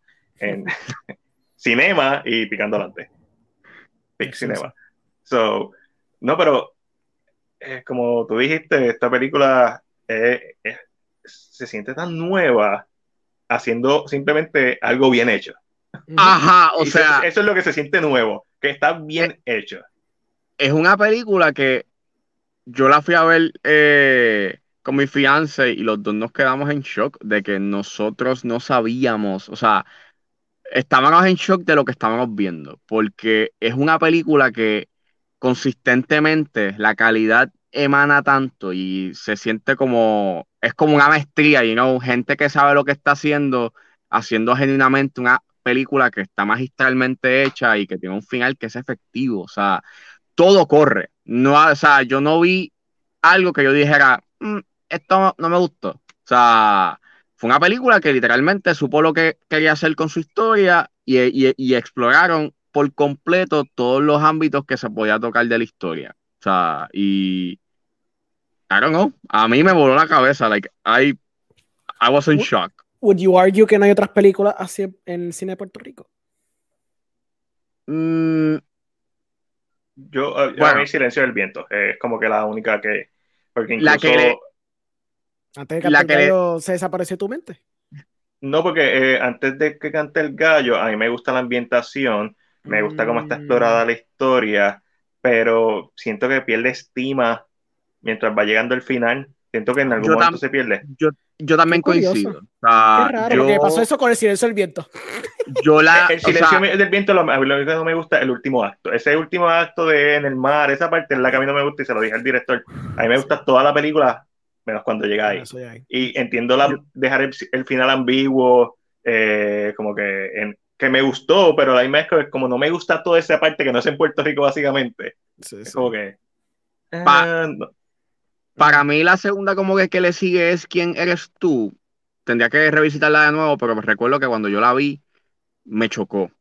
Pero algo como antes que canta el gallo, yo cuando la vi en su tiempo, yo dije, diablo, sí, esta película es the best of the best. Pero cuando yo la revisité, eh, coincido con Mac de que es una película que te pone unos temas, pero no los desarrolla del todo. Y se quedan ahí como que sí te está presentando, you know, el, este coming of age de esta adolescente, pero no pasa más nada después de presentarte, you know, ese, unos eventos en sí. O sea, mm. pero no llega a explorar por completo su tema o, llega a hacer algo más con, su personaje. Es un personaje que termina siendo, you know, a little bit, eh, no, no dull, pero like, le falta un poco más de dimensión.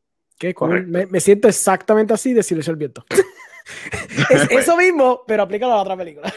pues El Silencio del Viento, yo lo que entiendo es que sobreextiende es un bienvenido. Sí. Si se hubiera acabado antes, para mí hubiera cerrado mejor. Pero para la forma mí... es que como tú, lo, como tú lo acabas antes, porque el problema es que donde termina está correcto, es que la forma que termina no siento que fue la, la mejor.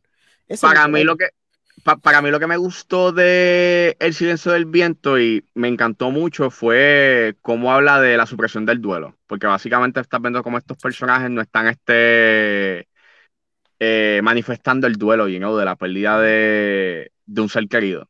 Y lo que sí para mí flaqueó fue como que quería hablar de el el tráfico de indocumentados, pero tampoco es como que lo exploran por completo. Volvemos, es ese mismo problema de tienes estos temas, está cool, pero... no, da el, puño del knockout. Ajá. No, remata. Exacto. Es, remate lo, que, lo que faltaba aquí. Y y picando adelante. Sí, sí. Le mata. Eso sí. Sí, sí, sí. sí. o sea, da un golpe en la mesa y lo da duro. De que es como que. Wow. Exacto. Yo, yo se los dije a ustedes, mi única crítica, el personaje de la amiga de Marisol. Sí. Y es por dos cosas. Porque se siente como si ya estuviera en otra película.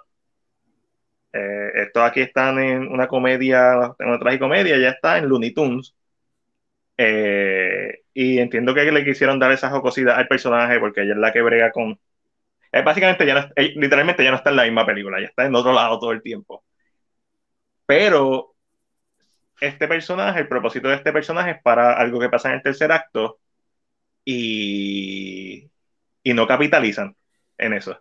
¿Por qué? Porque el personaje que está Linger es Marisol y no hay una resolución y por eso es que la última escena como tal, que es cuando está en el campo, eh, para mí no, no, no funciona tan bien como si simplemente ya se hubiera quedado afuera afuera, cuando sale de la casa al final, para mí eso hubiera sido mejor que, lo, que, que la escena del campo, para no darle spoiler. La escena que está antes de que ella salga de la casa. Sí, súper bien.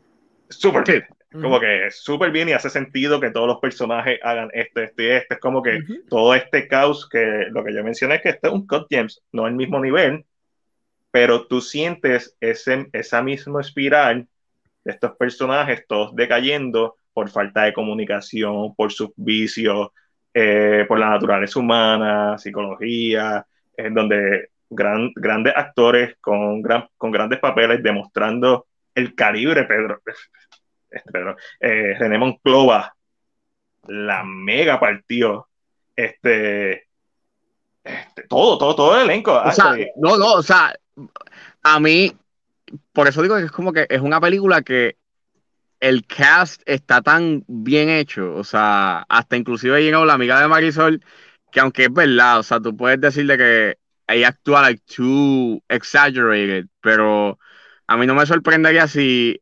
eh, alguien, you know, así de estrambótico o, de, o con esa actitud existiría como que en la vida real. Eh, es bien, es bien interesting porque yo tenía como que el mismo, you know, como que ese mismo feeling de, diablo, este personaje es como que a little bit exaggerated. Y entonces al lado de mi fiancé y me dice, diablo, así, o sea, yo conozco a alguien así y es como, hmm, interesante, o sea, me, me, me, gusta, you know, la manera en cómo, you know, ellos difuminan un poco esa línea, you know, de qué es lo que, como que hasta, hasta qué tanto, you know, puede este, un poquito como que rayar en la ficción, pero they do it well, you know.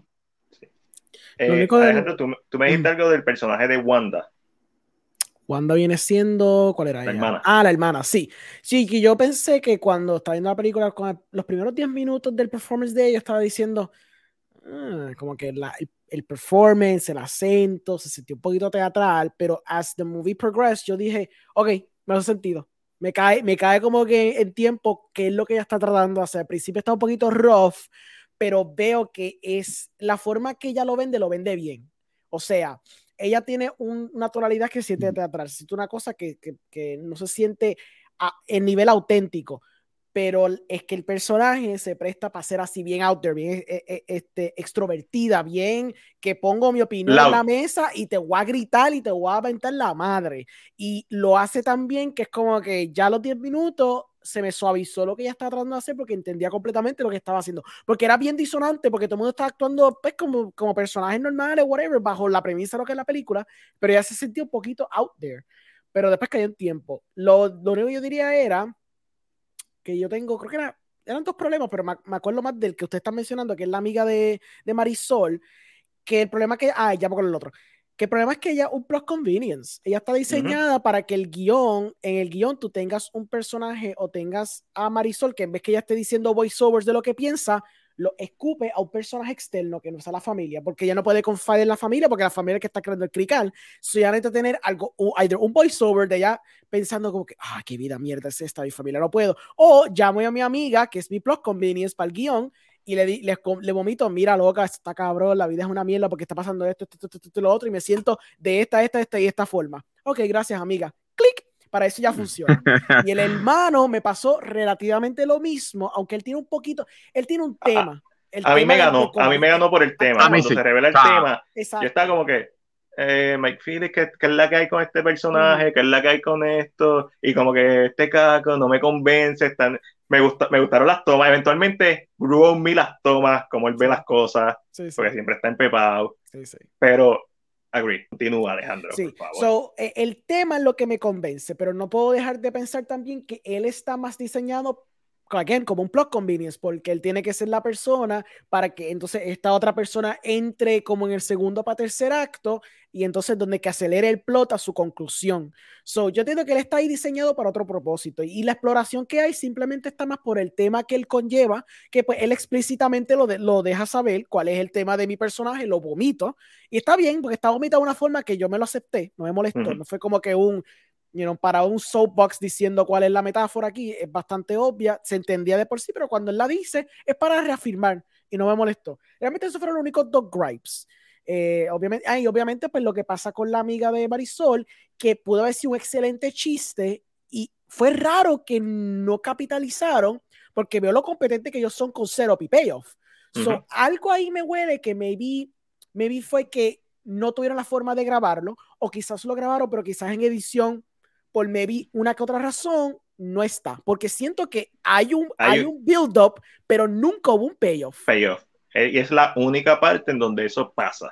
Sí, exacto. Porque ese review de, de, Marisol viendo a su amiga, después ¿verdad? De, lo, de lo que pasa en el acto final, no hay una. Lo cual hace que la escena en el monte no haga mucho sentido porque, como ya sabe, Exacto. que es la que hay. Este, eh, pero fuera de eso, oh, me encantó la toma Tarantino desde, desde la, parte atrás del carro. la última escena, básicamente, pues, es Tarantino-ish, este, a, a, lo, a lo criollo. Y el elenco estuvo en la madre. Like, hasta, los hasta los personajes pequeños. Al mismo Israel Lugo, que hace un guardia ahí que está de background en la madre, en Modesto Lacen, en la madre. El chamaco que era, que hablaba unintelligently también. Ajá, ah, este, este Juan Pablo Díaz, ese es este Juan Piper. Ajá. Mike Philip Olivero, que, eh, ¿verdad? quien escribe eh, la obra.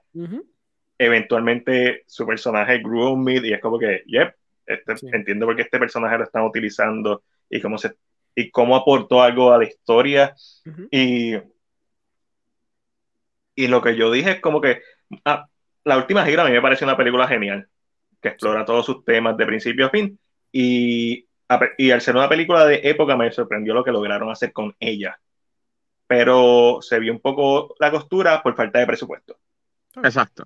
Pero no es culpa de la película en general. La película está bien hecha, actuaciones bien hechas, explora los temas, un guion bien hecho.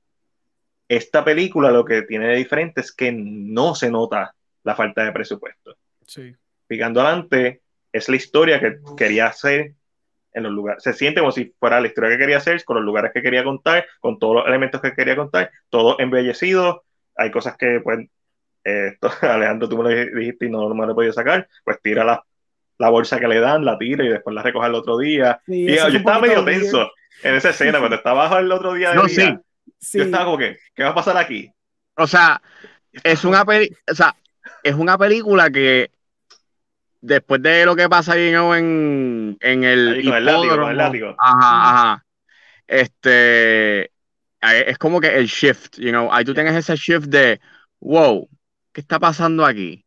Y es como tú dices, se convierte en, en, en Uncut Gems, en que es un espiral sin control de malas decisiones, de falta de comunicación, de de mano, de, lo, de los errores que uno comete y no como persona, o sea, y eso fue lo que a mí como que me, me mantuvo know, on board, de que todo estaba yéndose por el desagüe y era como que pues un espiral sin control, ya tú estás aquí atestiguando un desastre. Y estaba tan bien hecho, está tan bien actuado, en el momento cuando René Moncloa viene y dice, esto se jodió, o sea...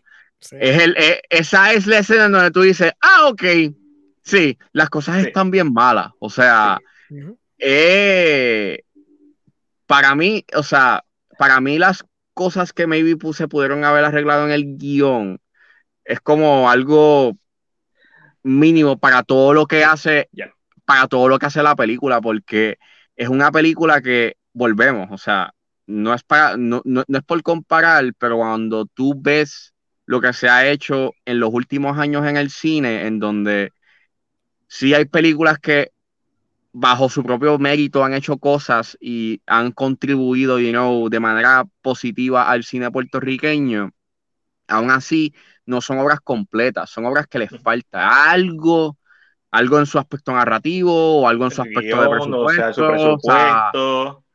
y, el, y el que tú tengas una película como Picando Adelante en que básicamente dentro de su simpleza, you know, eh, dentro de la simpleza y dentro de un guion que obviamente está basado en una obra de teatro, lo hayan podido adaptar tan bien y que se sienta tan cómodo, y no, no se siente como que, ah, esto es una obra de teatro. O sea, se siente bien, se siente bien natural.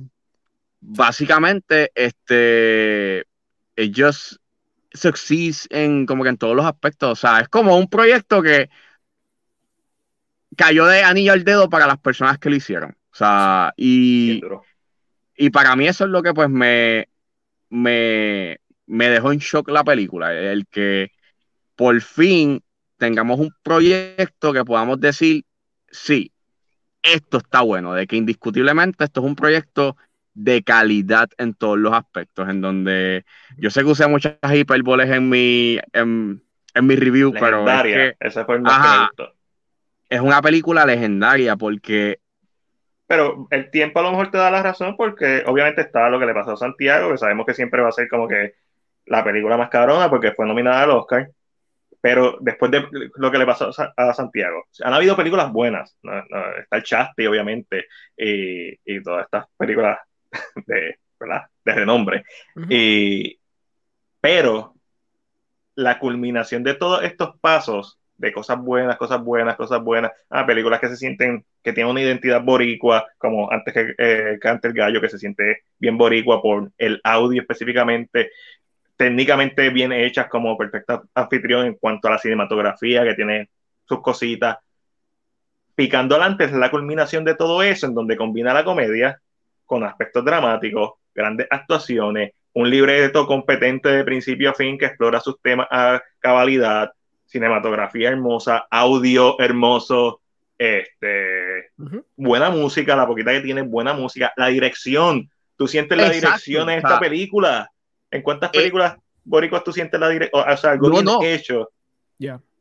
Y la tensión, o sea, por primera vez, o sea, por primera, por primera vez yo puedo decir que una película de, de Puerto Rico me hizo sentir tenso, o sea, de que yo no sabía lo que iba a pasar, o sea, yo estaba like, ¿qué está pasando aquí? what is happening, I'm nervous porque, volvemos, como los personajes son tan, you know, tú, tú te puedes identificar y son fáciles de tú simpatizar, pues son como si fuesen familiares tuyos, you know, de que, diablo, o sea, ¿qué va a pasar aquí? Y, y mano, o sea, I'm, I'm really impressed, you know, con lo que, con, lo que hicieron, porque la suma de todas las partes está excepcionalmente hecho. Ah. Yo quiero hablar de una escena que, que nunca ha, hablado, siempre se olvida, no lo menciona en la reseña, no lo he mencionado con nadie.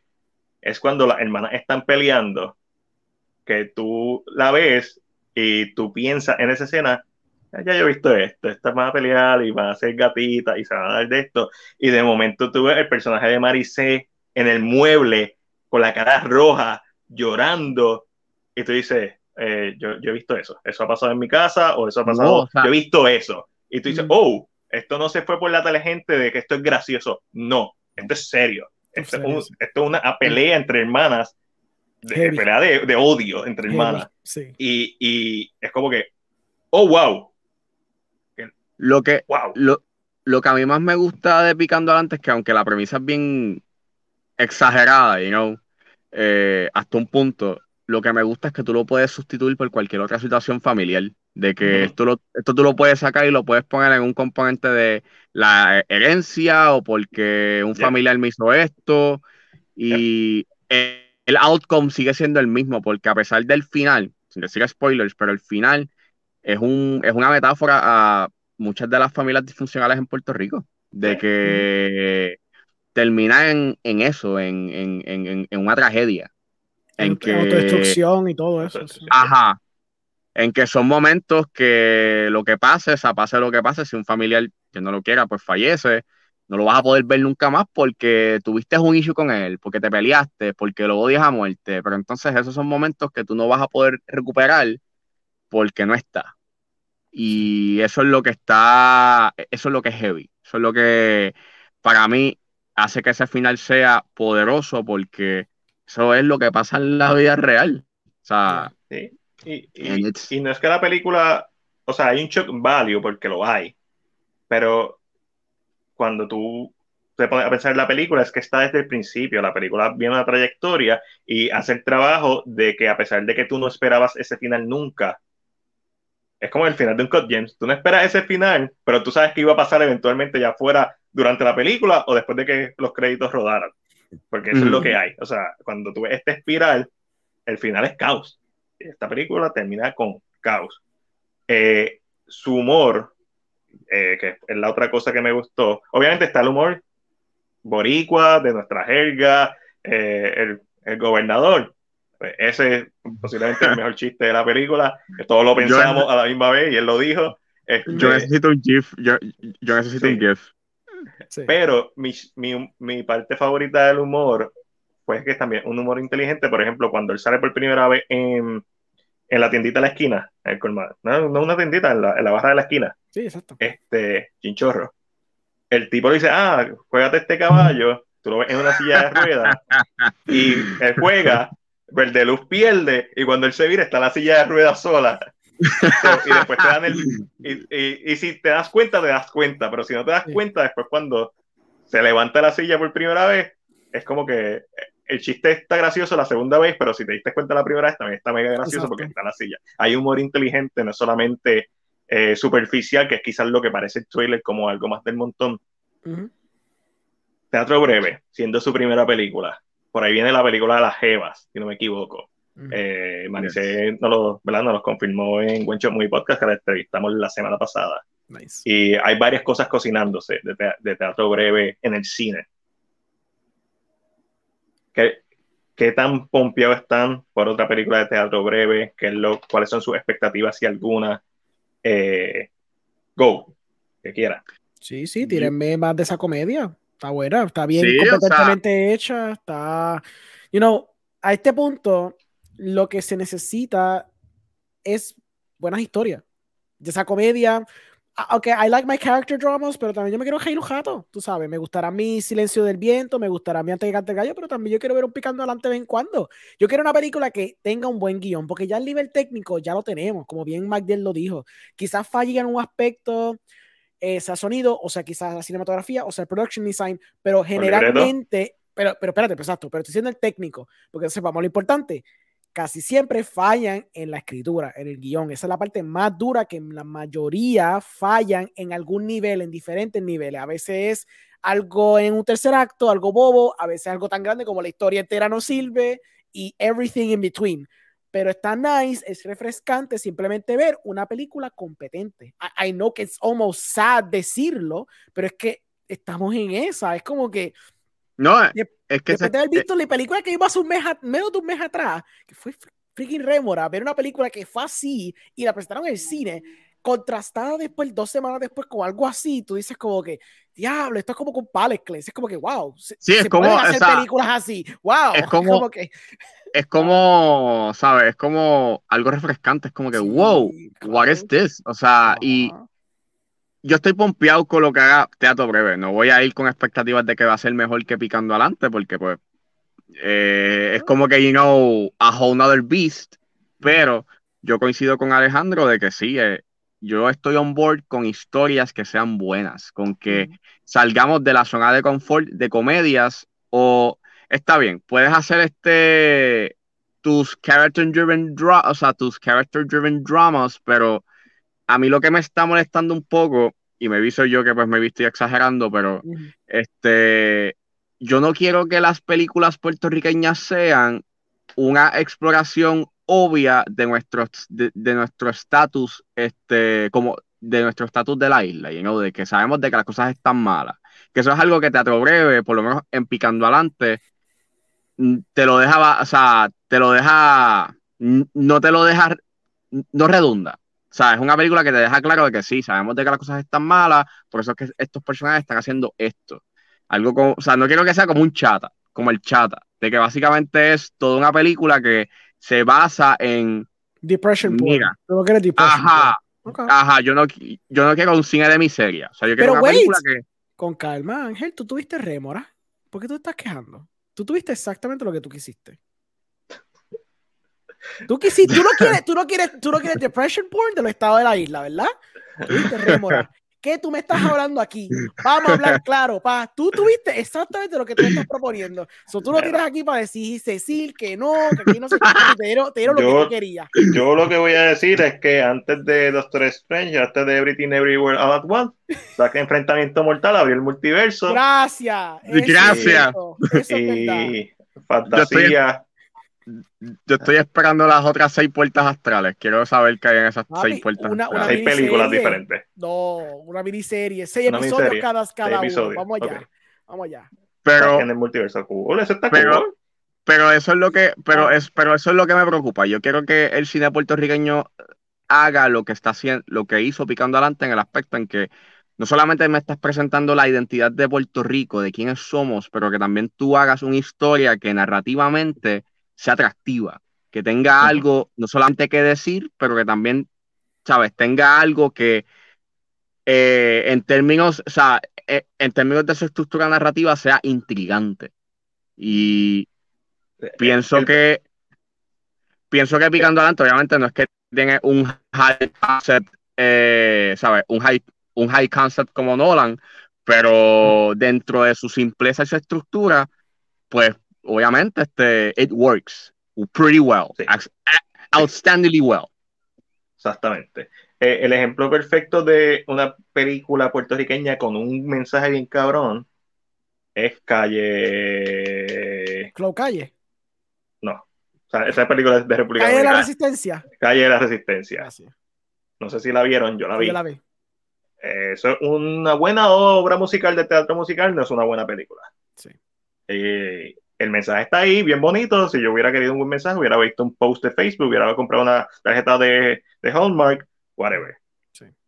sí, pero cuando tú mezclas todo, que es la, la receta perfecta, cuando tú mezclas una película que tiene su mensaje, que ejecuta su tesis, que los personajes tienen capa, que cinemáticamente tiene un lenguaje bien cabrón, que te hace sentir cosas, porque en las películas puertorriqueñas lo que sufren mucho es que quizás no te logran llevar a, a ese éxtasis que uno quiere, ¿verdad? De ese trance en donde uno no tiene una experiencia genuina porque si es comedia, pues tú sabes, los dominicanos, está cool, me, me hizo reír, pero es surface level, es bien superficial. Mi, yo estoy loco de ver lo próximo de teatro breve. Esa es la pregunta eh, que hice yo. Estoy bien emocionado por el futuro del cine puertorriqueño. No espero que todo, que lo que vaya a salir ahora mismo, que esté inmediatamente, sea a este mismo nivel pero estoy pompeado por ver los diferentes proyectos que se, ¿verdad? Algunos diferentes, tenemos mixtape que en inglés, completa, que eso me parece interesante, algo, algo que no he visto, so cool, está el karaoke, que es lo nuevo de Transform, que horror, estoy... Receta no incluida. Receta no incluida, estoy, estoy intrigado por lo que está pasando y e, siempre lo he estado... Va a estar interesante el feedback de esa. Yo, ya yo la vi, pero hay que ver cuando, cuando saquen los cines, que supongo que Juliana lo va a tirar en cine, a ver cómo va a ser la recepción de, de esa peli. So, estoy bien interesado en ver el futuro, pero lo que hace Picando adelante es que le va la barra, para bien o para mal, porque obviamente hay muchas películas que se van a quedar cortas, no van a llegar a ese nivel, mi única preocupación que se la comenté a Alejandro y, ¿verdad? Él me dijo lo que él dijo y hace todo el sentido. Mientras sean historias buenas, al final del día es lo que importa. Y, pero yo estoy más con Ángel en el sentido de que a mí lo que me preocuparía es que se queden en lo mismo. Que se que, que sí, este, historias con layers y, y chévere, pero que no exploren más. Que se quede, como, que traten de repetir la forma, como que se conviertan en Marvel, básicamente en donde sí, todas sus películas son consideradas buenas, en mi opinión, aceptables o mediocres, pero es porque hay una fórmula y acostumbraste el paladar a eso. Teatro Breve nos acabas de dar, un, nos acaba de limpiar el paladar de todo lo que nosotros pensábamos que era bueno, de todo lo que nosotros pensábamos que era hasta donde nosotros podíamos llegar, y yo creo que se pueda llevar más allá.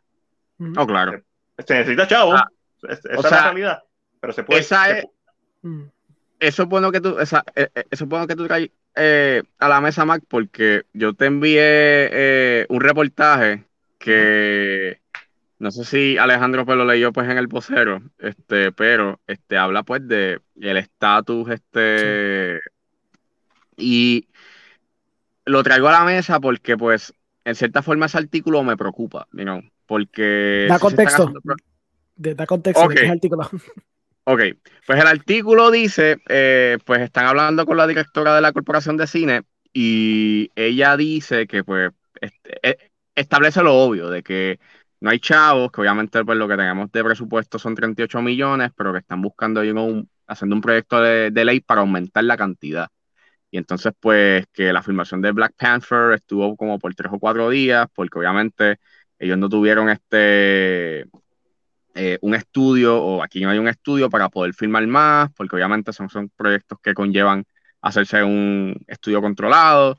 Y este, también hablan eh, de que se, está haciendo un poco difícil, digamos, convencer a productores de allá afuera a que filmen aquí, pues por obviamente nuestro estado actual de la isla con la luz y pues porque somos susceptibles a los huracanes. O sea, toda la pieza que trae ese, ese artículo, que aunque es la realidad, no puedo negarle que hay un cierto tipo de, aspecto como que pesimista y como de derrotado que no me lo puedo como que, no me lo puedo quitar de la mente de que muchas de las cosas que sí se hacen sí es una realidad no tenemos un estudio no tenemos chavos este suficiente para hacer montones de películas o hacer películas que sean you estilo Marvel pero hay muchas de las soluciones o por lo menos hay muchas de las cosas y aspectos de la industria que me preocupan porque algo como, you know, tan sencillo como el desempeño de una película, nosotros no lo sabemos. Es bien difícil saber película como Picando Adelante sea exitosa.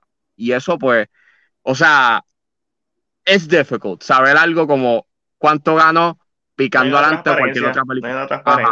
No, no hay transparencia en eso. Y eso es, y para mí yo pienso que es necesario porque ¿cómo podemos saber que la industria, you know, de que los proyectos se están haciendo, están generando lo que se supone? Porque obviamente, si la corporación de cine te está dando una parte de ese presupuesto, pues mínimo la corporación quiere eh, que quiere recuperar esa inversión. So, ¿cómo tú, ¿cómo tú sabes que ese proyecto le está yendo bien si nosotros como, ¿sabes? Como common moviegoers no sabemos este cuánto ganó, you know. Pero sí sabemos este, la cantidad que hizo The Secrets of Dumbledore, you know.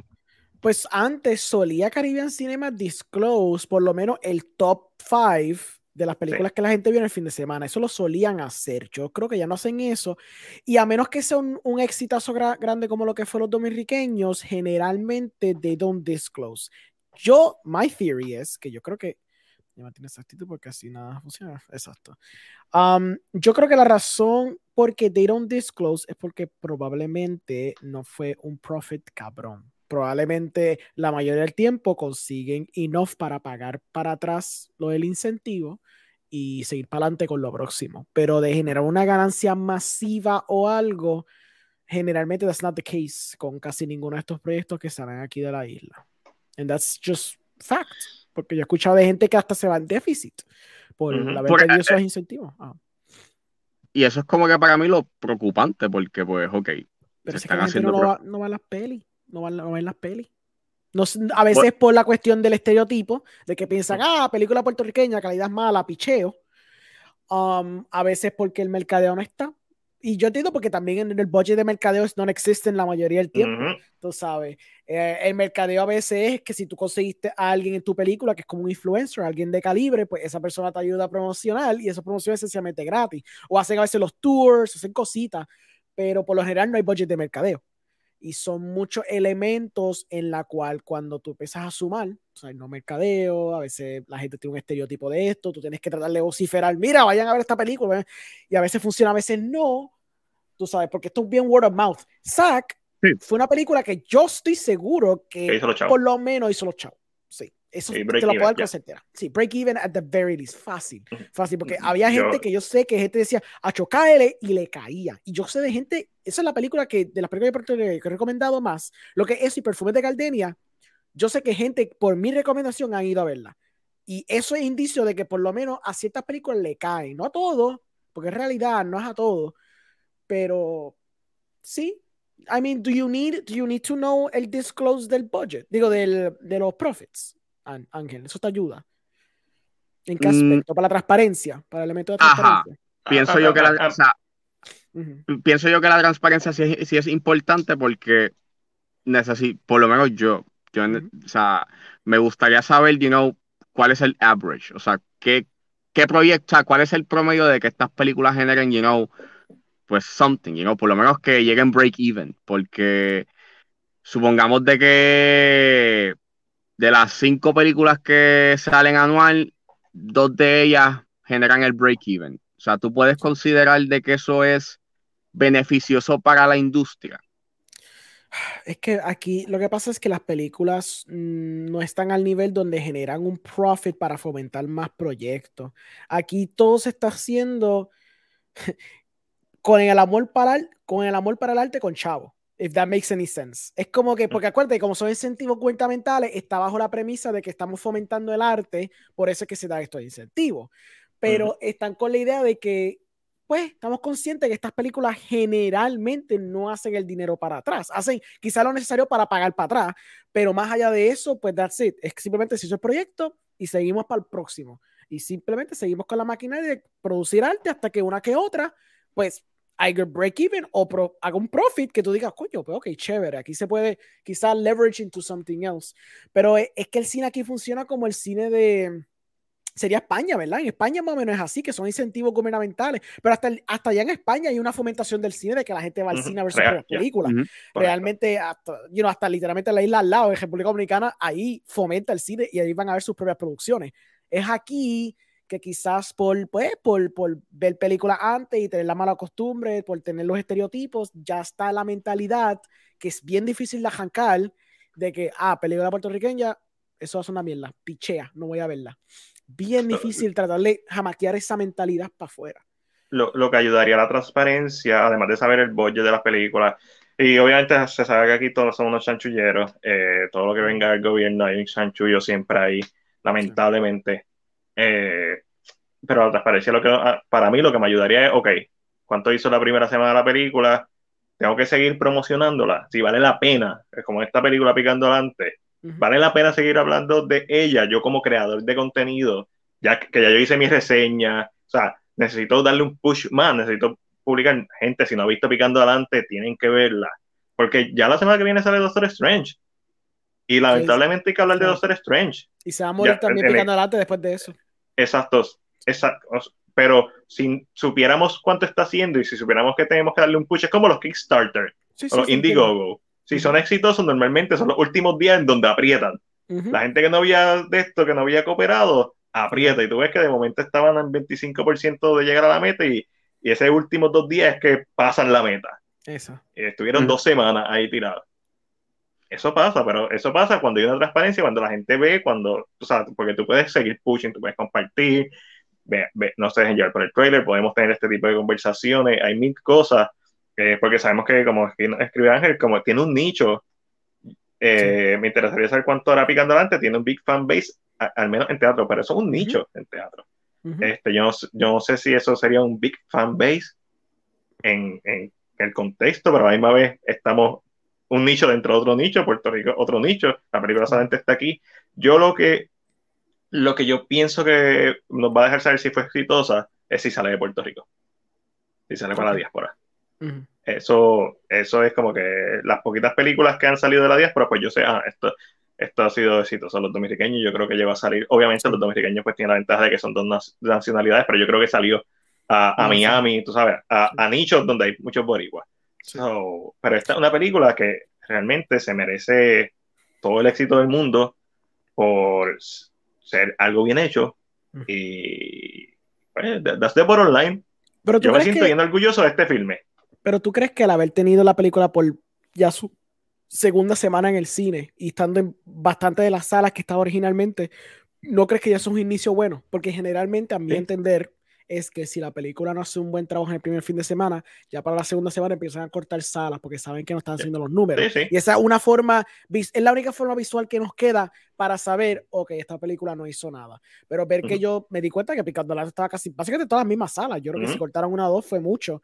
Eso me da a entender a mí que entonces gente fue a verla. Y hizo enough para sustentar este, el hecho de que se queden ahí una semana más. Granted, no llegó nada esta semana, excepto la película de Liam Neeson, que nadie va a ver esa cosa. No. Pero pensando yo, pues maybe eso sí es un plus de que quizás sí hay gente que la está viendo. Sí, si la siguen extendiendo, lo que pasa es que ahora mismo vienen los Juggernauts. Exacto. Pero creo que la tiraron en una fecha bien indicada. O sea, hicieron un buen trabajo en, en posicionarla, tirarla, promocionarla. La calidad es lo suficiente para que nosotros la estemos promocionando de gratis no tenemos que decir nada malo, básicamente, son mis piques lo que tenemos y ¿sabes? la mayoría de las películas de Hollywood tienen peores cosas que decir. Oh, Y pues lo que yo voy a decir ahora es que me queda 6% de carga. Ah, perfecto. Se acabó esto. Muy bien. Gracias, Alejandro. Sí. ¿Dónde te pueden conseguir? En Cinemas Podcast, este, en Movie Guy, en XP Richport, todos lados. Con ustedes también, todos lados. Ángelo, cuando, haga un podcast también me dice. Durísimo. Ángeles. Pues me pueden buscar como Facebook, Twitter e Instagram como ángeles.pr. Me pueden buscar en su proveedor de podcast favorito como 10 a 15 con Ángel Serrano. Nice. pues yo soy Mac de CinePR. Nos fuimos.